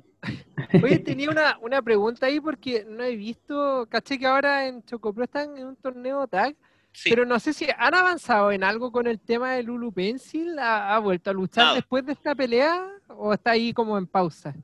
está como en pausa. Según yo, está en pausa, bueno, una por historia porque están en la cuestión del torneo de tags. ¿Mm? Y porque me imagino que el Chris Brooks tiene, tiene otras fechas también. Pero Sí, estoy metido con cosas de Pero en este momento. pues. está ahí porque onda el, ul- la el penúltimo capítulo, voy un poco atrasado, eh, la Lulu Pencil ganó el torneo de cachipún, el Junket. Mm. Y bueno, tú veías así el muro de comentarios y eran todos los comentarios, prepárate Chris Brooks. Ay, se viene, se viene. Sí, Ha sido súper orgánica la transformación de Lulu como un personaje de, de comedia a cada vez más serio. Ha sido muy Sí. orgánico. sí, es verdad. Está ahí, como que de repente gana luchas de pura cueva y de repente como que le sale la luchadora y, y hace un par de movidas y todos quedan locos, así como... Puta, espero que esta wea la cierren. Hasta ahora Chocopro no ha dejado nada, no ha dejado ningún cabo suelto.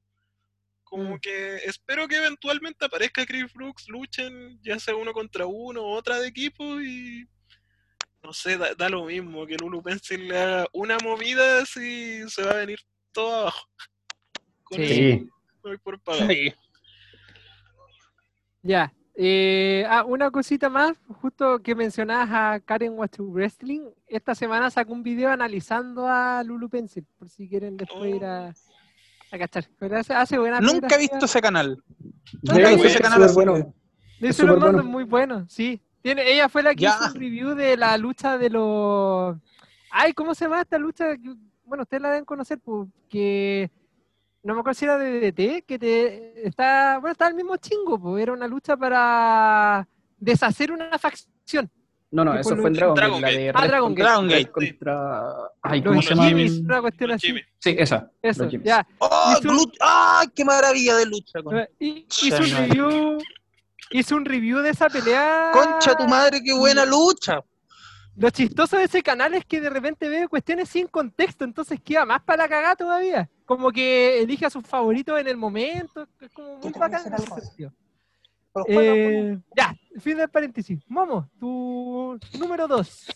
Mi número 2, que según yo el Mati también la tenía, pero me dice que terminó sacándola, pero la debe tener alta. La pelea de los mexicanos en Warrior Wrestling. Esta lucha Ah, se llama, le pusieron War of Attrition y involucró a Ares, Laredo Kid, Gringo Loco, Taurus, Aramis, Dragon Bane, Golden Dragon y el hijo de Canis Lupus. ¿Por ¿Alguien qué? más? Porque son ocho, son ocho. ¿Por qué son ocho? ¿Y por qué no puedo decir este contra este? Porque esta era una lucha que consistía en tres partes. Bueno, esta weá suena enredada, pero todo salió bien, todo salió excelente.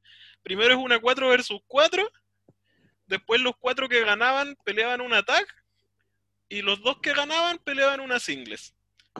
Y el que Oh. ganaba se llevaba el título. ¿Cachai? Era como un torneo. Eso. Un torneo, pero una sola lucha. flojos. Hecho por flojos, Oh, claro. brígido. Oye, pero ¿y cómo, cómo armaban los tags para pasar a la fase siguiente? Random. La, Ah. o sea, la primera, la 4 versus 4 fue, fue Ace random. versus Hill. Sí, y le Ya. hicieron, como dice el Mati, le hicieron bien porque juntaron a rudos contra técnicos y más importante aún para mí eran aéreos Bases contra voladores. contra bases, claro, contra gorditos. Sí. Entonces la lucha fue buena, pues, no, no se desordenó, no, no hubo spots que salieran mal, ¿cachai? Como que salió súper bien. Después para el ataque no me acuerdo si se tiraron al cachipún o fue como que ya yo contigo, así, muy partido de fútbol. Algo así, Eh, fue la, la rápida. Sí. El malo al arco. No, y esta lucha es piteada. eh, No, el post- el Spotfest del año le tengo yo como comentario a esta lucha. Yo debo haber visto como 10 movidas que no había visto nunca. Eh, Es una Oh. locura, weón. Brígido. los John Books son una alpargata, la- son la mugre de la uña del dedo chico del pie, weón, al lado de esto. Esto es un Spotfest, weón, porque yo no soy para nada anti-Spotfest. Si lo que me pasa es que lo- las luchas como muy efectistas que hacen en, en AEW o en los lugares más conocidos no son tan buenas. Como que acá cada movida aérea tú quedas así como, oye, este weón se murió, se va a parar, así como... se siente que dañan, que se tiran. Hay una weá enferma. Weón, hoyo. esos spots que están que pone una silla Aramis. Y eso es, no, ni siquiera sé cómo describir la weá que hace, pero hace una weá tan brutal, weón, que tiene sentido incluso, porque lo que quiere hacer Aramis es dañar tanto el weón que no pueda volver a la- al ring. Y así Claro. no tener que seguir luchando para guardar energía porque se viene más lucha. Entonces el weón va y le hace una weá estúpida que deja tirado al, al si mal no recuerdo era... Ay, ¿cómo se llama este weón? Em, ay, Ares, si mal no recuerdo el que estaba tirado en el Ares es el con la cara pinta. Sí, creo que Ares es el que quiere tirar el suelo, Sí, y- de- pero el weón, Aramis hace daño, porque no cae en una colchoneta, cae en el pasto, si están en un, en un patio, están en un estadio. ¿cachai? Entonces no cae bien y vuelve de a poco, no le sale bien al principio, que no tiene sentido de nuevo, porque en un Spotfest no tiene por qué todo salir bien si son buenos volando por todos lados. Y esa es otra cosa que tienen los mexicanos, que cuando les sale algo mal, les sale espectacularmente mal y funciona con la lucha. Es verdad. Es genial, weón. Y, y es, es- y bueno, estos buenos son tan, tan weón. Bueno, el- incluso en el principio Black Taurus hace una lanza tan conchiza madre a, ¿cómo se llama? A, Alareo. a Laredo, weón. Lo es una lanza que tú la veís y, y- y lo parte por la mitad en el aire. es terrible la lanza que le hace. Entonces, es muy entretenida, es media hora y no se siente de media hora. No, Y- se pasó volando, weón. Y es, es para cagar. Y lo mejor de todo encuentro de esta lucha es que al final, la lucha entre, entre Aramis y Ares, creo que fue el último dos, Sí. em, es mucho más técnica de lo único que pensaría. Para esos dos. Y, y ahí yo aprendí que Aramis tiene una base técnica súper buena. Y de nuevo, se entiende porque venían luchando por 20 minutos sin parar, volando por todos lados. No les da, po. Entonces ya al final, los buenos se están tirando de cráneo, weón, están cayendo de forma estúpida y, y es muy entretenido. Excelente spot, spot. Y además, no por ser spot, es- ah, Spotfest tiene que carecer de sentido la lucha. No los buenos no vuelan porque sí, ¿cachai? Claro. Esa es lo- la gracia y especialmente lo que me gusta de los mexicanos es que todo lo que hacen tiene sentido porque lo hacen. ¿cachai? Muchas veces la weá de los John Box lo hacen como para que se vea bonito y más encima caen como, como flojito, entonces no se siente ningún impacto. Estos buenos caen brutos, pues bueno, hay una weá que hace Laredo Kid hacia afuera en la primera parte de lucha donde uno pensó que Laredo se había matado, pues una weá ridícula lo que se para afuera. Entonces, no, espectacular. Muy buena. Número 7 en mi lista. Además, esta lucha fue en, en Estados Unidos. Eso es lo que fue Estados Unidos. exactamente. Y fue en, en Chicago, si no me equivoco. Sí. Eh, mm, pero fue en un. Digamos, fue ante puros gringos. No fue en Texas o qué sé yo, que en estos shows normalmente se llenan de mexicanos el público. Entonces, casi lo mismo que lucha mexicana en México. Eh, y la lucha termina con el público coreando lucha libre en español. Ah, Eh, y les tiraron plata también, porque no en México Ya. la gente, la gente tira plata cuando la lucha es buena. ah. Ah, Pero es una weá que solo pasa en México, y estos weones hicieron lo mismo, así como que les tiraron eh, dólares cuando se acabó, gritaron lucha libre. Eh, y no era una agrupación para nada relacionada a la lucha mexicana, fue una apuesta. Como que dijeron, vamos a inventar un título para hueones mexicanos y vamos a traer mexicanos para que peleen por este título. Eh, y fue la- era la primera vez que lo hacían. Y, y no, sal- salió súper. Ojalá continúen con, con esto, si es que el COVID sigue permitiéndolo. O más que el COVID, la irresponsabilidad de los gobernantes de, de ambos países. Por favor. No, muy buena. buena, muy buena. Piolardo. Eh, a ver, según veo, eh, ya vamos a pasar a nuestro número uno. ¿Vamos a que menciones sea- honrosas? Sí, sí, yo creo, para después Ya. hablar de, no sé si las o la mejor lucha, si es que llegamos todos a lo mismo. Así Ya. que, si quieren Yo no creo que lleguemos a la- A mí ¿Rosa? me que ustedes tres Sí. tienen la misma. Sinceramente. Sí, yo- parece yo- que sí. Sí, y yo creo que la, mi mención honrosa va a ser la lucha del año de Momo. Porque ver. tengo, Ah, sí, tengo tres, tres menciones honrosas. Tengo la, la que acaba de decir Momo, que la tengo en número 7. Tengo a Mei Suruga contra Mizuki en Choco Pro para, para el aniversario de la carrera de Oh, Mei. qué buena lucha. ¿Con, con Fujita? No, no, no, perdón, no para el aniversario. No, eh, Mei contra Mizuki. Ah, Con la- Mitsuki, ya, no Una te había escuchado luchadora bien. de- Mitsuki. de- La de TJ Tokyo. Eh, que es una maravilla de lucha técnica y, y además de mucha invención, eh, mucha creatividad. Eh, la mejor lucha que le he visto a Mizuki en su carrera, de hecho. ni siquiera en TJP, WWE mejor lucha, es espectacular. Y tengo esta weá que me dejó, me dejó mal el modo, porque sé que todavía está como que en volar se mete el número 5, porque cada vez que me acuerdo lo encuentro mejor, que es Chucho el Roto versus Mr. Potro por la máscara versus máscara, en el aniversario 54 de la Arena Naucalpan. Y, weón, es, es una, ¿cómo puedo decirlo, weón? No hay nada bonito en esta lucha. Nada. Y, y está bien que no haya nada bonito, porque es una lucha de apuesta de máscara, es una sacada Sí. de cresta continua, continua, continua, y tú estás como, por favor, cuando chucha va a venir el comeback. Eh, y termináis, lo mejor de todo es que cuando termina la lucha, se invirtieron los roles, weón. Eh, hay unos spots desconsiderados con, la- con el cuerpo humano. Eh, las intervenciones son entretenidas, el ambiente es de una locura increíble, weón. No veía una lucha de apuestas tan... Diría que me gusta más que Chessman contra Pagano. Sí, Yo creo que la última que me gustó, a ver, tal vez sería la lucha, como lucha de apuestas, sería la de la de la sombra, weón, cuando pierde la máscara. Fue la última lucha de apuestas esa que es me gustó. Esa, esa Sí, esa candidata lucha la lucha los de la últimos 20 década años. Sí. sí. Eh, Pero, pero, este estuvo la- cerca. La cagó, es que es el ambiente, el, el post-match es increíble también, weón. Los spots, el, cómo armaron toda la lucha, no hay ningún golpe limpio, no hay ninguna movida bonita. Son dos buenos que van y se quieren matar, se, se odian, se, y se, se siente, se palpa el odio. Y la gente totalmente metida en la weá. Entonces, yo creo que esto es como lo que decía antes, porque cuando la lucha mexicana, especialmente la lucha de apuestas, está bien hecha, es una experiencia superior a cualquier tipo de lucha, encuentro yo casi.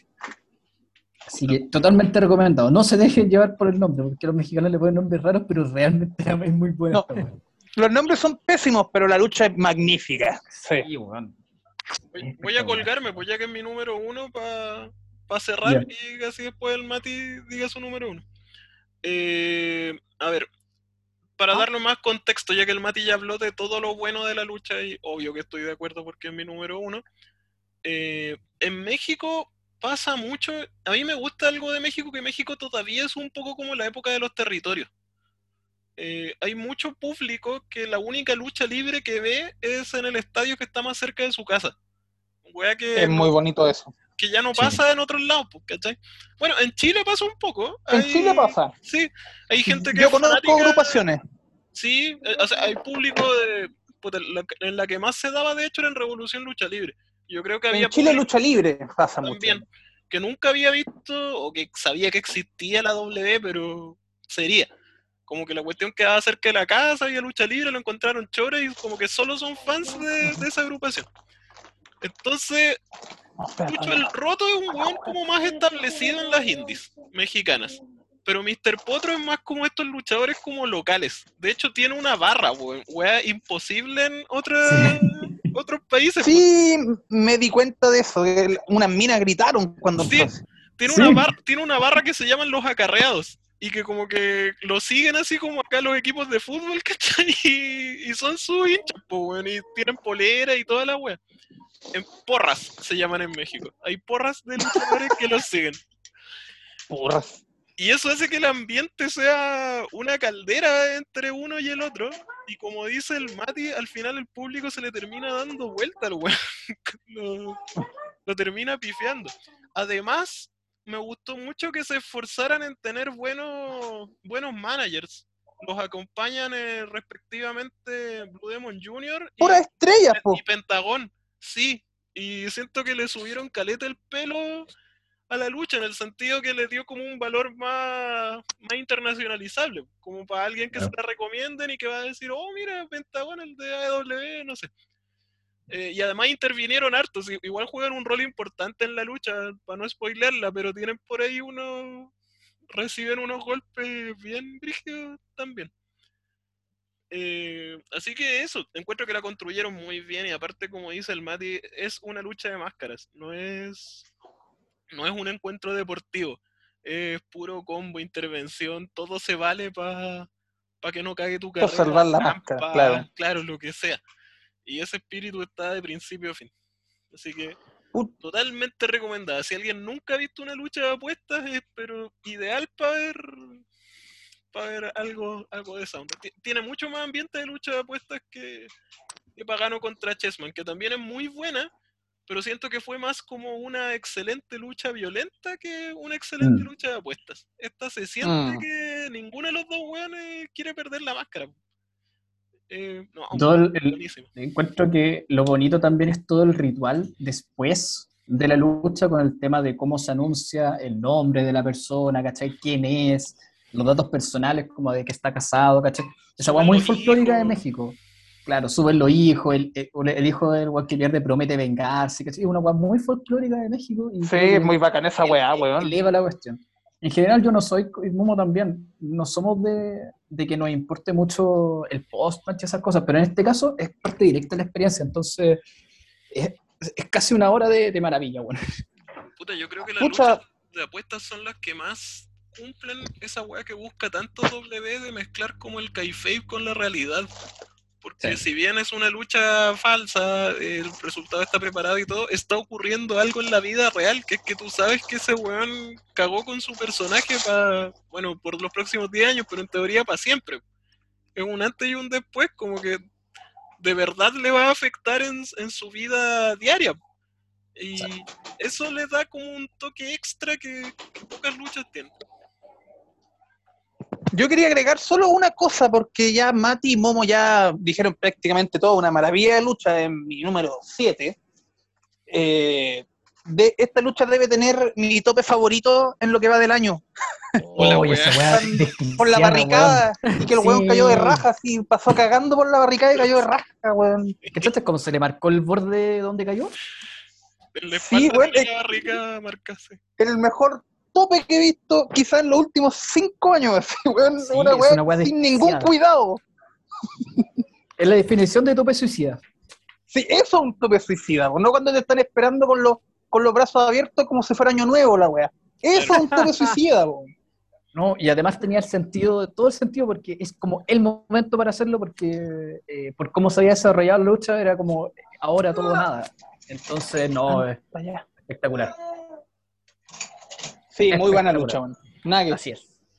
Eh, Eh, bueno, eh, Momo al final mencionó ya su número uno. sí, eh, es. Mati estaba diciendo sus bonus.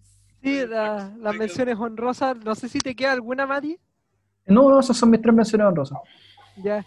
Eh, pucha, yo como digo, no he visto tanta lucha, así que en realidad no tengo tanto que recomendar. Más encima, estuve como un mes viendo peleas antiguas de, de Hana, que son varias bien buenas, pero no son de este año, pues así que no aplican. Eh, la única que me gustaría agregar, como para romper un poco la estructura que estaba dándole a, a mi propio ranking, es la lucha de Walter con Champa en, en NXT, que Buena lucha también. es una buena lucha y pasó piola. Obviamente no es como difícil que entrara en el top 5, pero es una lucha que yo creo que hay que ver sí o sí. weón. Eh, es buena, es muy buena lucha. Como es entretenida. Eh, ayudó de alguna forma a dejar a Champa para que lo conocieran un poquito más, porque también NXT sigue siendo nicho, pero NXT UK es como el nicho del nicho, así, así que algo más conocido se hizo, así que Champa hizo una buena pega, considerando que uno podría haberse esperado otro tipo de pelea de su parte, pero la hizo bien, man. Sí, dejó bien parado Walter. Sí, Así Comió de que- una manera buena. ¿Ah? Comió de una manera el pobre Champa. Sí, sí, se hizo, se hizo recagar. sí.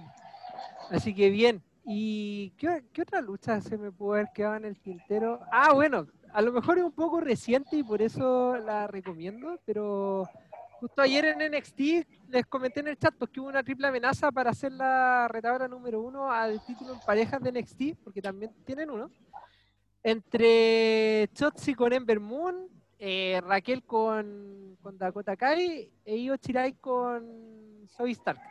Y puta, yo sé que lo hemos, creo que lo hemos conversado acá de los reparos que tienen de las triples amenazas por el tema de los ritmos y cómo fuerzan el uno contra uno, haciendo que es triple amenaza.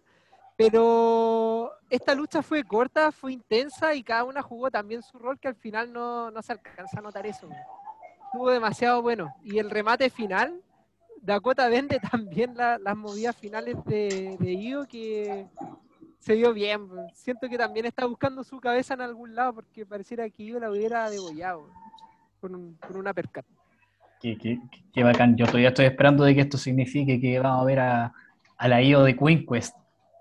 Qué puta que me gustaba cuando yo era parte de Queen Quest. Esa, esa, esa IO que es, soy la mejor, y me rodeo de gente que piense que son buenos y si no te, te vaya a la cresta y, y eso, y somos los mejores, ¿no?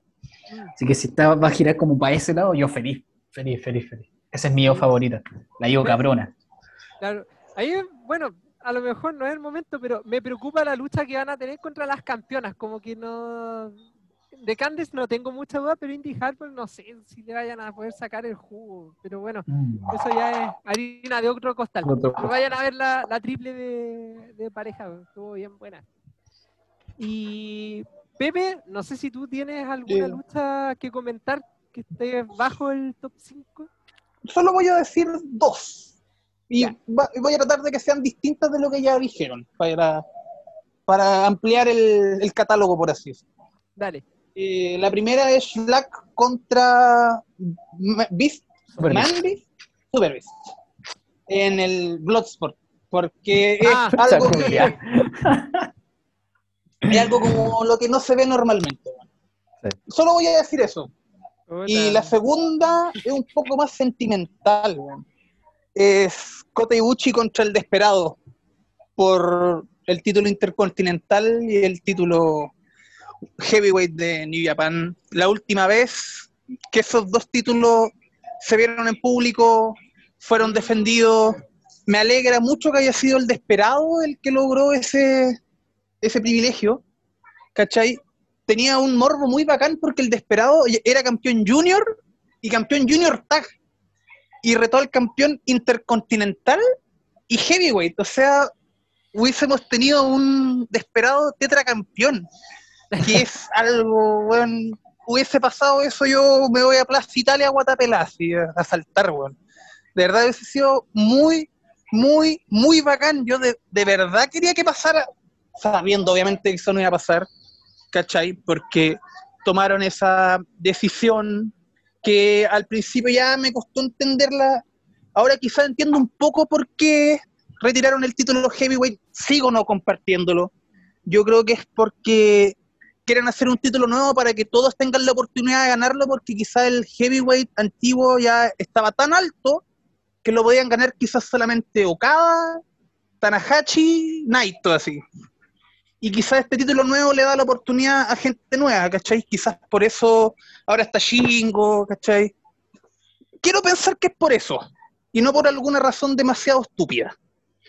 Pero vean el Desperado contra Gotebuchi, una lucha muy mágica, porque tiene todo este aura de nunca más, ¿cachai? Y insisto, qué bueno que, qué bueno que a Despi le dieron esa, esa chance, weón. Eso más que nada. Mm. Bueno, no, no sé qué opinas de la Slack versus Super Beast. Ya comenté todo lo que tenía que comentar en. Es una experiencia esa lucha, weón. Eso es. Ah, pero creo, creo que igual entiendo tu punto. Como que la volvería a ver, pero por las razones equivocadas. Sí, Eh, ya, pues pasemos a la pelea número uno, que estamos especulando que todos, todos estamos en la misma, pero... Ya, démosle, pues. A ver, Mati, te, Ya. te- te voy a ceder los honores, Mati, te cedo los honores para ver si realmente estamos todos de acuerdo. ya. ¿cuál la es tu lucha número del uno? año. La única que ha roto mi escala a lo Meltzer. Ah, eh, Utami contra Shuri. Para mí esa weá es lejos la lucha del año. Ni siquiera es ni siquiera tengo contendiente en mi lista. Ya, para mí también. no, weón, no era esa.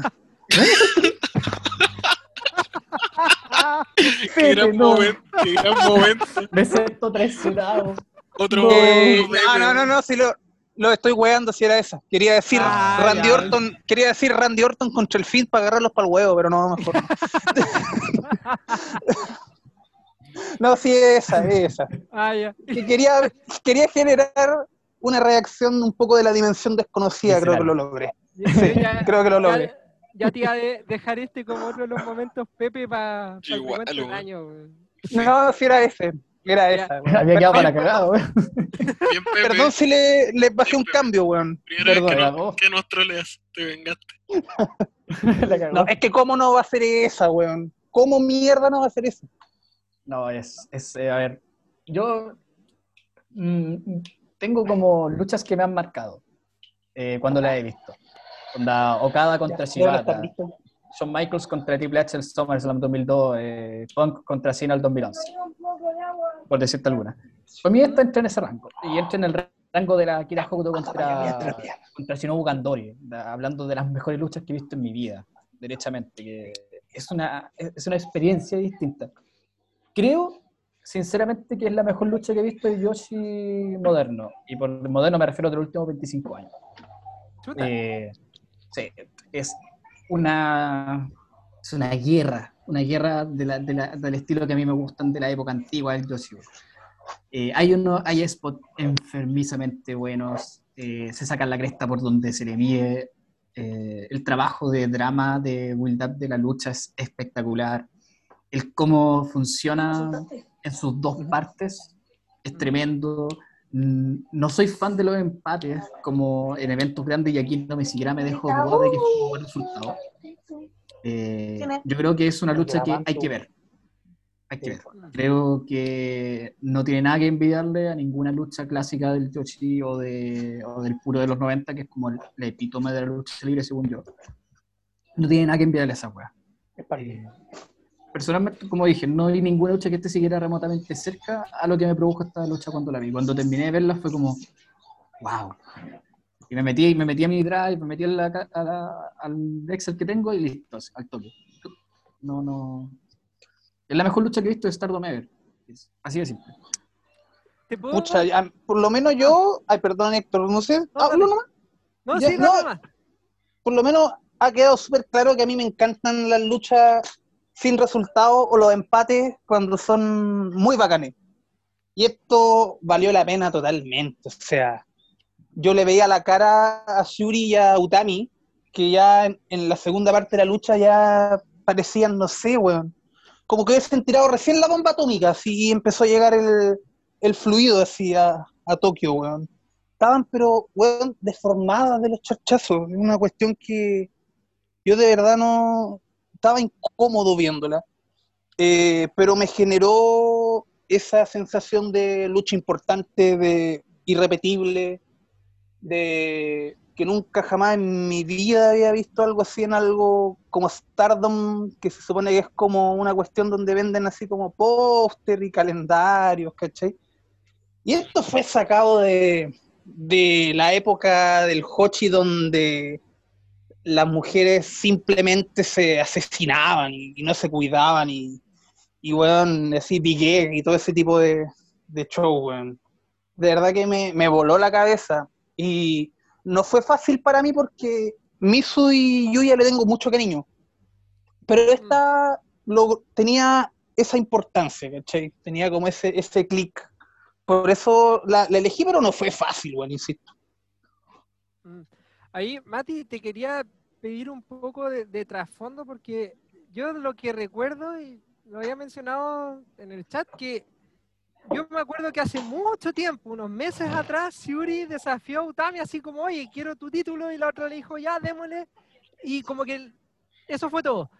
Y de ahí me salté, o sea, avanzamos en el tiempo y después de ese desafío veo la pelea que para la por todo lo que significa la pelea, cómo termina en el tiempo regular, que piden tiempo extra, que sigue siendo peleada y a, a pesar de ese poco contexto uno logra medir la epicidad de lo que está mirando y apreciar el- la, la pelea en sí.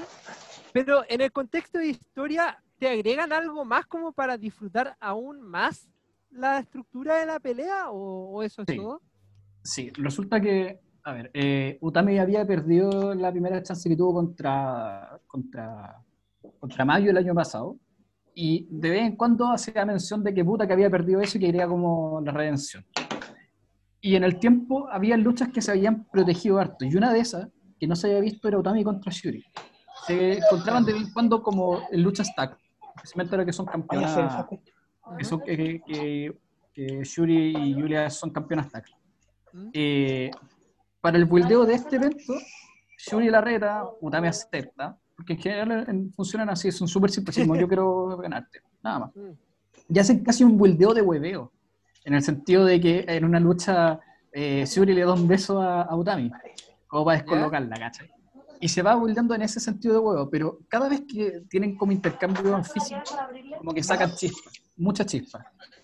Y Utami había hablado varias veces de que estaba desilusionada del hecho de que ella no había sido main event de varios eventos importantes siendo la campeona, entonces sentía que estaba abajo.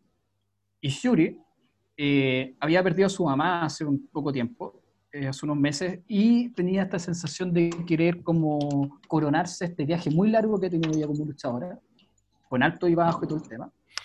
Quería coronarse porque su mamá era como su mayor fan. Entonces había como un ingrediente emocional de mientras Utami se sentía que si bien era la campeona máxima de la compañía, no tenía ese foco, a pesar de que tenía puras luchas buenas, tenía, tenía que ser el mejor reinado que he visto en mucho tiempo. Eh, y Shuri tenía esta cuestión de que voy a hacerlo por mi mamá y la weá, ¿cachai? Y había una, una sensación de, de, competitividad porque, y tal vez de, de duda, porque Shuri está súper protegida en Stardom. Y la tiene muy, muy, muy, muy pocas derrotas en single y una de esas fue por el título contra Mayu. Y no se habían chocado nunca. Eh, solamente en algunos tags y en momentos muy específicos. Incluso en las luchas tag eh, chocaban muy poco. En las, multi, en las típicas 4 vs 4, 3 vs 3 también. Esa lucha estaba súper protegida. La gente como, mmm, como que ¿por qué la protegen tanto? Y estaba esa sensación de que qué va a pasar cuando choquen finalmente. Porque las, aparte, las rivales anteriores, y también lo decía cada rato, que las rivales anteriores que ella había tenido, eh, por ejemplo, Momo pega como Shuri, muy fuerte. O, Arisa en su tiempo. ¿cachai? Pero no tienen el juego de llaves que tiene, que tiene Shuri. Y por otro lado, había luchado contra, no sé, Konami, ¿cachai? que también tiene juego de llaves, pero no pega como Shuri. Entonces, como vendría, también decía que era como la final boss, como la persona que ella tenía que vencer para coronarse como la campeona. Eh, para coronarse como la mejor luchadora de Entonces, había una competitividad muy fuerte en esta lucha. ¿Y qué, era lo otro que te iba a preguntar respecto a eso? Porque Siuri en sí, desde el punto de vista de, del grupo de DDM, ¿en qué, ¿cómo está posicionado? ¿O son todas como por igual? Eh, no, está Shuri y Yulia están varios niveles más arriba que, que Himeka y Maika, principalmente porque son eh, tienen más experiencia también. Y de hecho son ellas quienes le quitan los títulos en una lucha que no fue tan pareja eh, a Jimega y Maika. Mm. incluso dentro de esto, eh, si bien Julia tiene como la posición de... Como la líder, de, líder, ¿cachai? Y está más marketeada que Shuri. A nivel de buqueo, está más protegida Shuri que Julia. Julia ha perdido más luchas y, ha tenido más momentos como bajos, ¿cachai? Que Shuri. Shuri realmente ha perdido muy pocas luchas. Eh, de hecho, es eh, que la última lucha que, yo sepa que perdió en single fue contra Mayu. Eh, así que no, si lo dice como en Kayfabe, era la final boss. Ya, perfecto. Buena. oye, Momo, tú que no la dejaste en ninguna parte, no, no estuvo ni siquiera en tu top 5. ¿Qué te pareció esta pelea? Buena, no, sí me gustó. De hecho, para cerrar el ciclo de mi mañosería, puedo decir que esta es todo lo contrario a Tanahashi Chingo, weón, para mí. ándate a la rey. Te lo juro. No, mira, la, voy a, la voy a argumentar, esta vez no voy a hacer un meme. Las, las dos son luchas largas, épicas y con ese tono como tipo Dream Match. De hecho, creo que hasta se puede hacer un paralelo mucho más nerd, pero Churi era bacán en los años más oscuros del Yoshi, cuando mm. luchaba harto en Smash. En cambio, Utami es como la chica nueva, potente de, de Stardom, ¿cachai? Entonces igual tenéis ahí como una historia como de la Ace que, como del nicho contra como la Ace de lo mainstream de ahora que es un poco parecido a lo que serían Chingo y Tana. Si Chingo era el ace de Dragon Gate, que tampoco es una agrupación chica, digamos. El nicho. Era el nicho. Pero igual es un nicho. Igual es un nicho de Dragon Gate. Puta, a mí lo que me gustó esta lucha, ustedes mencionaron caleta de que se hicieron pico, de que cayeron de cabeza, de que hay unos golpes brutales, y estoy totalmente de acuerdo, pero la lucha tuvo una historia de principio a fin la lucha es de hecho súper técnica. Si yo tuviera que definir mm. esta lucha, se la recomendara a alguien, le diría esta es una lucha técnica. No le diría es un spot fest, no, es una lucha tipo al Japan, así antigua, como brutal. Bueno, la mayor parte de esta lucha es llaveo. o golpes a, a las extremidades. Y son importantes de principio a fin. Al final hay movidas que no pueden hacer o que llegan tarde porque les siguen doliendo golpes o llaves del comienzo. Y eso es lo que a mí me molestó, de hecho, de Chingo contra Tana. La lucha de Chingo contra Tana son 20 minutos, cagado de la risa, de castigo a la pierna. Primero de Tana a Chingo, después de Chingo a Tana, y al final tienen una secuencia infernal de movidas en que dejan todo eso botado. Y eso me pasa siempre con New Japan. Es lo que siempre me quejo acá de New Japan y no fue la excepción. En cambio, en esta, en la de Churi contra Utami, a pesar de que insisto que este tipo de luchas no es como mi género favorito, así como estas muy épicas, muy construidas, pero esta estuvo súper bien hecha, bueno. Yo la encuentro una luchaza. No, como digo, esta no es como mi género, no es mi onda. Yo soy más de luchas más brutales o así, ultra técnicas, como de esos extremos, pero esta lucha igual va a terminar en mi top, ¿cachai? No, no sé en qué lugar ni nada, porque tampoco le he dado tanta vuelta, pero no la veo saliendo de un top así 50 al final del año. No, no digo que va a estar 50, pero me refiero que es de las buenas luchas del año, sin duda alguna. ¿Cachai? Eh, como siento que no es como de mi estilo favorito, creo que dentro de este género está súper bien lograda. Me recordó a New Japan del 2012-2013, cuando tenían muy buen gusto para hacer este tipo de luchas. Como las Tana Tengo- Okada antiguas. Tengo que hacer solo Ah, un ah. contrapunto, weón. Dale. Solo uno. Yo creo que Tana y Shingo obviaron el dolor de la venta de la pierna básicamente porque son dos viejos mañosos de una escuela donde si no seguía ahí haciendo ejercicio en el dojo, a pesar de que tú eres raja, llegaba Tiger Mask con un palo de kendo y te lo reventaba en la cabeza. ¿Cachai? O sea, ambos son de la escuela de Animal Haniguchi, que era un viejo, bastardo, ¿cachai? Sí. Sayama estuvo metido también. Entonces, yo eso de, de la 90, más que 90, lo veo como el fighting spirit Eso De dos viejos. De dos abuelos que tienen sus egos igual, ¿cachai? Ambos fueron aces en una época dorada. Y obviamente ninguno quería quedar abajo del otro, entonces, claro, se vendieron las piernas, se atacaron las piernas, para, para dejar al otro débil y dejarlo así como, ah, mira, yo soy el mejor ace, vos, puta, mira, te tengo así con la pierna, no te podéis ni parar. Fue no, po, me paro, te hago lo mismo, a ver si te paráis vos. También me paré, sigamos pegándonos, por ver quién, es- quién fue el mejor ace en su época. Po. Por ese, ese es la, el cariño que le tengo a esa lucha. ¿Cachai? entiendo el punto, entiendo el punto de Pepe, pero me pasan dos cosas con eso. Uno, que Tana y Chingo en su época de gloria no eran así, po, eran mucho más parecidos a lo que hicieron Theory con, con Utami. Sí. Eh, y el otro es que en New Japan hemos visto esa weá hasta el cansancio y lo hemos visto con luchadores que no tienen para nada las credenciales de, de Chingo y Tana. Entonces siento como que han ido quemando.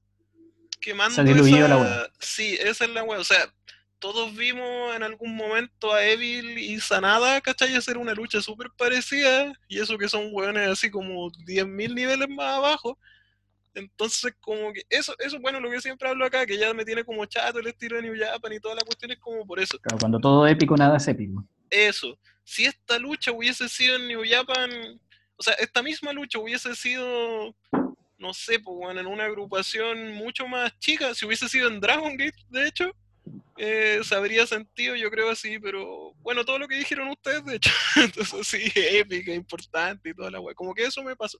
Pero bueno, toda esta wea era para decir por qué sí me gustó eh, Siuri versus Utami, a pesar que alguien me podría decir, oye, pero también la wea duró como 40 minutos y la wea, pero Se fue pasaron volando. po. mucho mejor Es hecha. muy, es muy rápido y lo que me gustó es que cuando la sensación de prisa que te dejan en, eh, en los conteos finales, cuando está por terminar el tiempo oficial, que se siente la prisa de las dos de, de tratar de hacer algo para, para ganar la pelea y Como desesperación. Sí, y, y bueno, yo creo que todos vimos la pelea sin saber el resultado, entonces creo que se disfruta mejor el hecho de que termine en empate. Y tú decís como, pero ¿cómo va a terminar así? Y te logran transmitir esa sensación de que no puede quedar de esa forma. No me acuerdo mucho el relato, pero no me, creo que Shuri le pide que le dé como un tiempo adicional o algo como que la pelea no pudiera quedar así, y ahí es donde Las dos. accede. No, Ah, las dos, las las dos quieren seguir. Ambas, las dos, ambas las dos quieren, seguir. las dos quieren que no, no pueden no, no pueden aceptar el resultado y le piden a Rosy las dos que, que le den eh, 15 Al minutos. viejo cerdo ese. Entonces queda, queda espectacular, pues, o sea, como necesitamos que esto quede resuelto ahora, nada que, por ejemplo, otra vez haciendo otro paralelo, la lucha, la última lucha que tuvo Julia con Hannah también terminó en empate, Claro. pero ese empate fue distinto, fue como un empate de señal de respeto y como bienvenida a Stardom más o menos, de. Sí. de Hannah hacia Julia. En este caso fue como, no, pues bueno, aquí alguien tiene que ganar y necesitamos el tiempo extra y puta, fue, el tiempo extra fue increíble. Yo no me esperaba que, que le fueran a decir que sí. De hecho, cuando les decía si era tan larga, como que terminó la pelea en empate y fue como, ya, y tan largo el post-match ahora.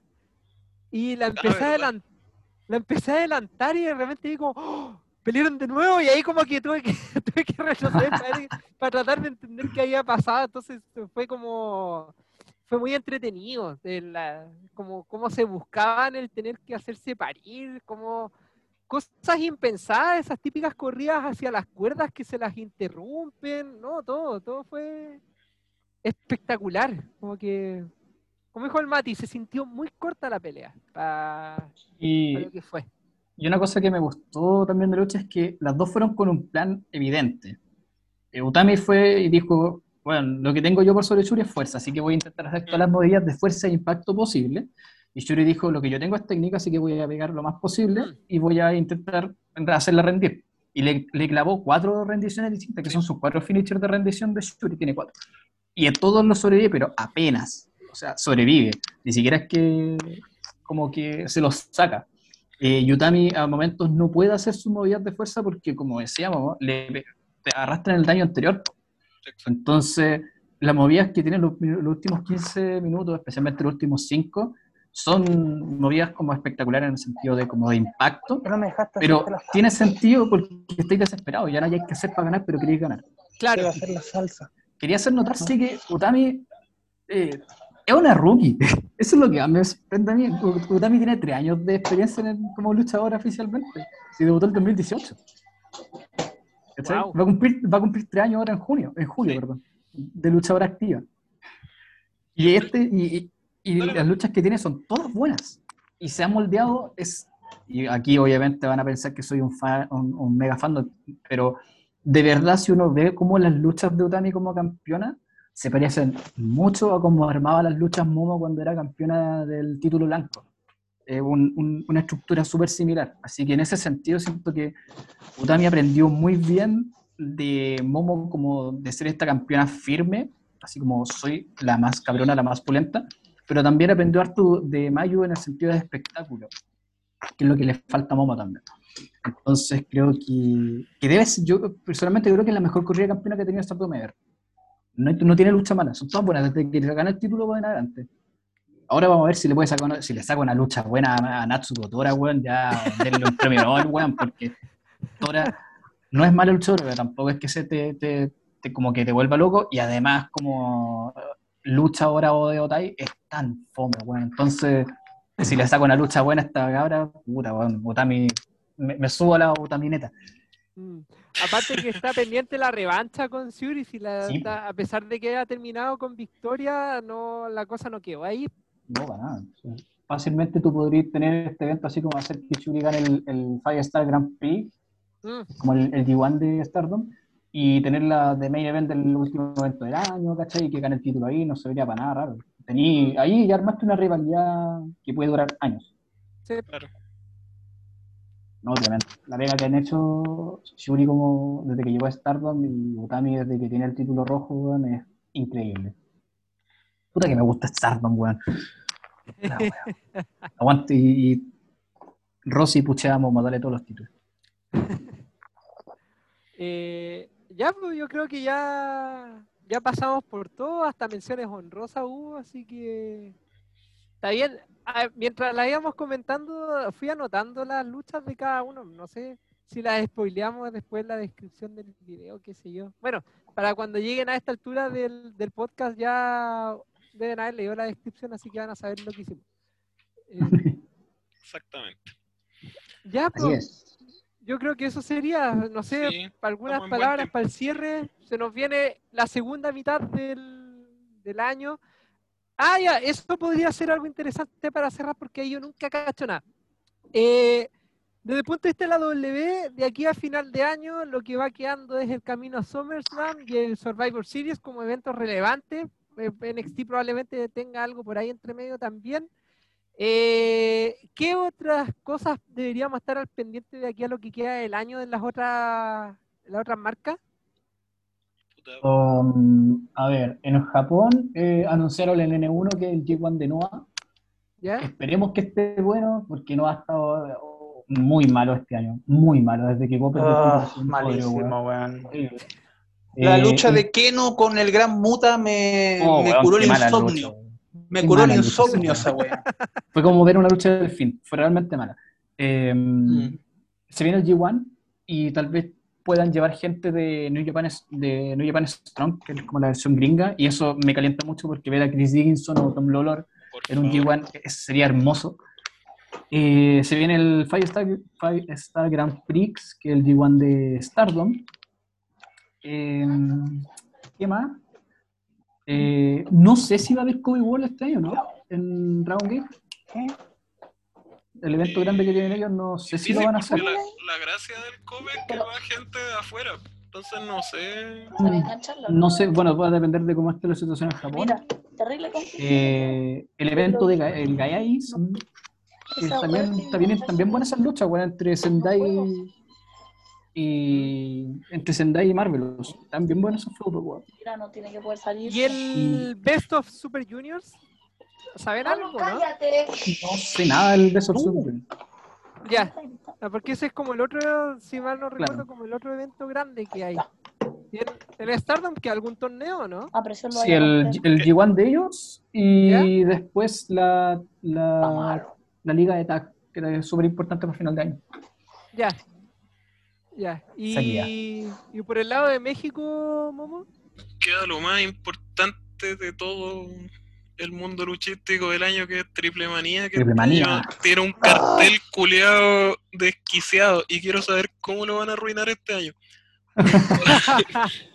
Mira, entre- los dos últimos Triple Manía no han arruinado nada, pero Triple Manía, y en eso se parece a WrestleMania, siempre una lucha caga. Siempre en alguna Sí. lucha pasa algo. Y este año está infalible. Hay un Spot Fest desquiciado con todos los luchadores que ya hemos nombrado de sobra acá, de los mexicanos. Está Andrade contra Kenny Omega, eh, Deona Purrazzo contra. Apache, y, y la lucha de apuestas de Psycho Clown contra el Rey Escorpión.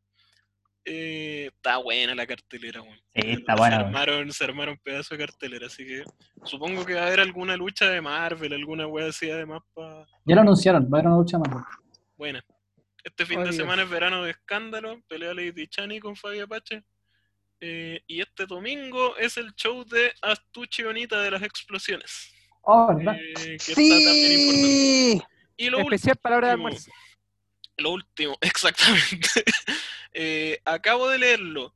En septiembre, GCW, junto a otras indies, eh, BLP y no me acuerdo qué otra, freelance parece, van a hacer otro fin, como un mini WrestleMania Weekend, digamos, como un fin de semana con hartos shows.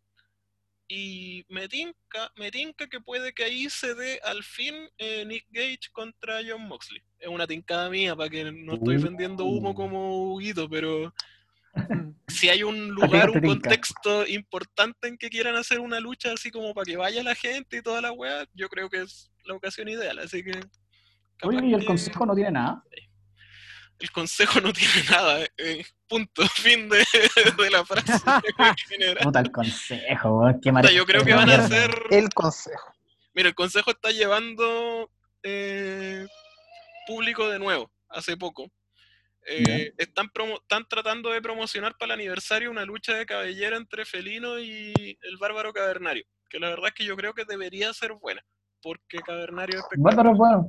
Sí, Pero no- bueno. pero no quiero ver una leyenda ganándole a Cavernario, ese es mi problema. Y puede pasar. Eh, Sí, el pero, consejo.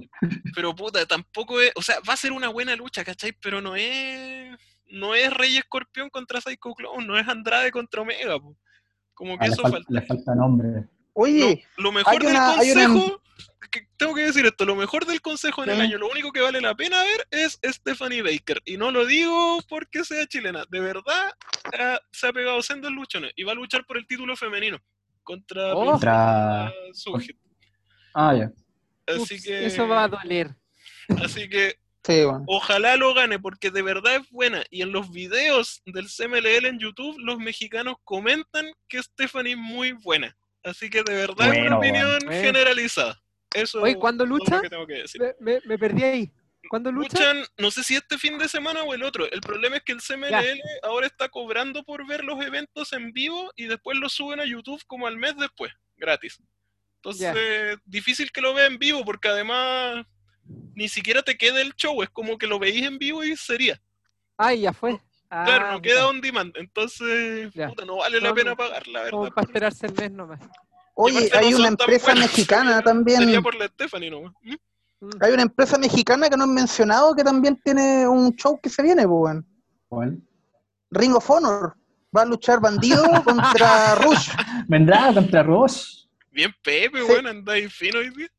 Sí, anda de drama, weón. Pero es que, weón, Ring of Honor la cagó. Está Bandido, está Rush, está Dragon Lee. Pero en este podcast no se habla de agrupación imaginaria, weón, si es por eso. ¿Sabéis pero de es un- verdad, es, una buena, es una buena excusa para ver un show ¿Hablar de de Ring rock? of Honor y ver qué onda. Sí, Está. Flamita. Flamita Sí. también está en Ring of Honor. Que, Weón, si de verdad parece indie mexicana. Que Fl- Flamita ahora es rudo y le pusieron eh, Demonic Flamita. Bueno, esta vez que no está el papá, no está el papá de Rush en esta weá. El... También, po. Ya, pero ¿para qué, También la, ¿para qué vamos a cagar la onda, güey? Puta, que cabrón Fuerza Guerrera, weón. Oye, vale pico. Per- perdónenme el vale pico, weón. Sí. Es muy malo, weón. No, no, una no es Fuerza güey. Guerrera el papá de Rocho. Estoy, estoy confundiendo. No, no, es el- La bestia del ring, una wea así. Ah, esa weá. Sí, Esa recuerdo. es pésimo. Esa Fuerza Guerrera no es Em, tan, está bien, weón. pero no es tan mal. Ah, Es y este fin de semana nada, hay un evento a la gente que le gusta el, el- la weá como al estilo Shoot Style, como al estilo Bloodsport. Hay una weá que se llama Glit en Japón, que se ve más buena que la cresta, con reglas de la UWFI, que era la agrupación esta clásica de, de Shoot Wrestling, que se ve buenísima. Buenísima. Búsquenlo Glit en este fin de semana, si mal no recuerdo el domingo. G-L-E-A-T. Va a luchar un loco de New Japan incluso, el show. Eh, van a haber muchos buenos bacanes y, y eso. Así que totalmente recomendado ese evento. weón, Se ve muy bueno. Ahora probablemente cuando ya escuchen este podcast va Ya estar pasó en todo sus eso. mejores portales Claro. ilegales, así que Exactamente, va a estar en su, en su mejor lugar de visualización. En su legal. Wrestling, Ah. toda esa weá. Ah, lo último para mencionar de lo que se viene este segundo semestre, recuerden que se viene el aniversario de la NWA y además de eso le lleva el evento exclusivo de mujeres de la NWA, el Uh. Empower, que es en agosto, así que probablemente para esa fecha vamos a estar comentando al respecto, pero para que lo tengan ahí en su calendario. Así es. Eh, ya, pues, ahora sí, yo creo que ya estamos. Así Vamos. que Vamos. Muchas gracias a todos por escucharnos. Vayan a ver las peleas que recomendamos y las que no.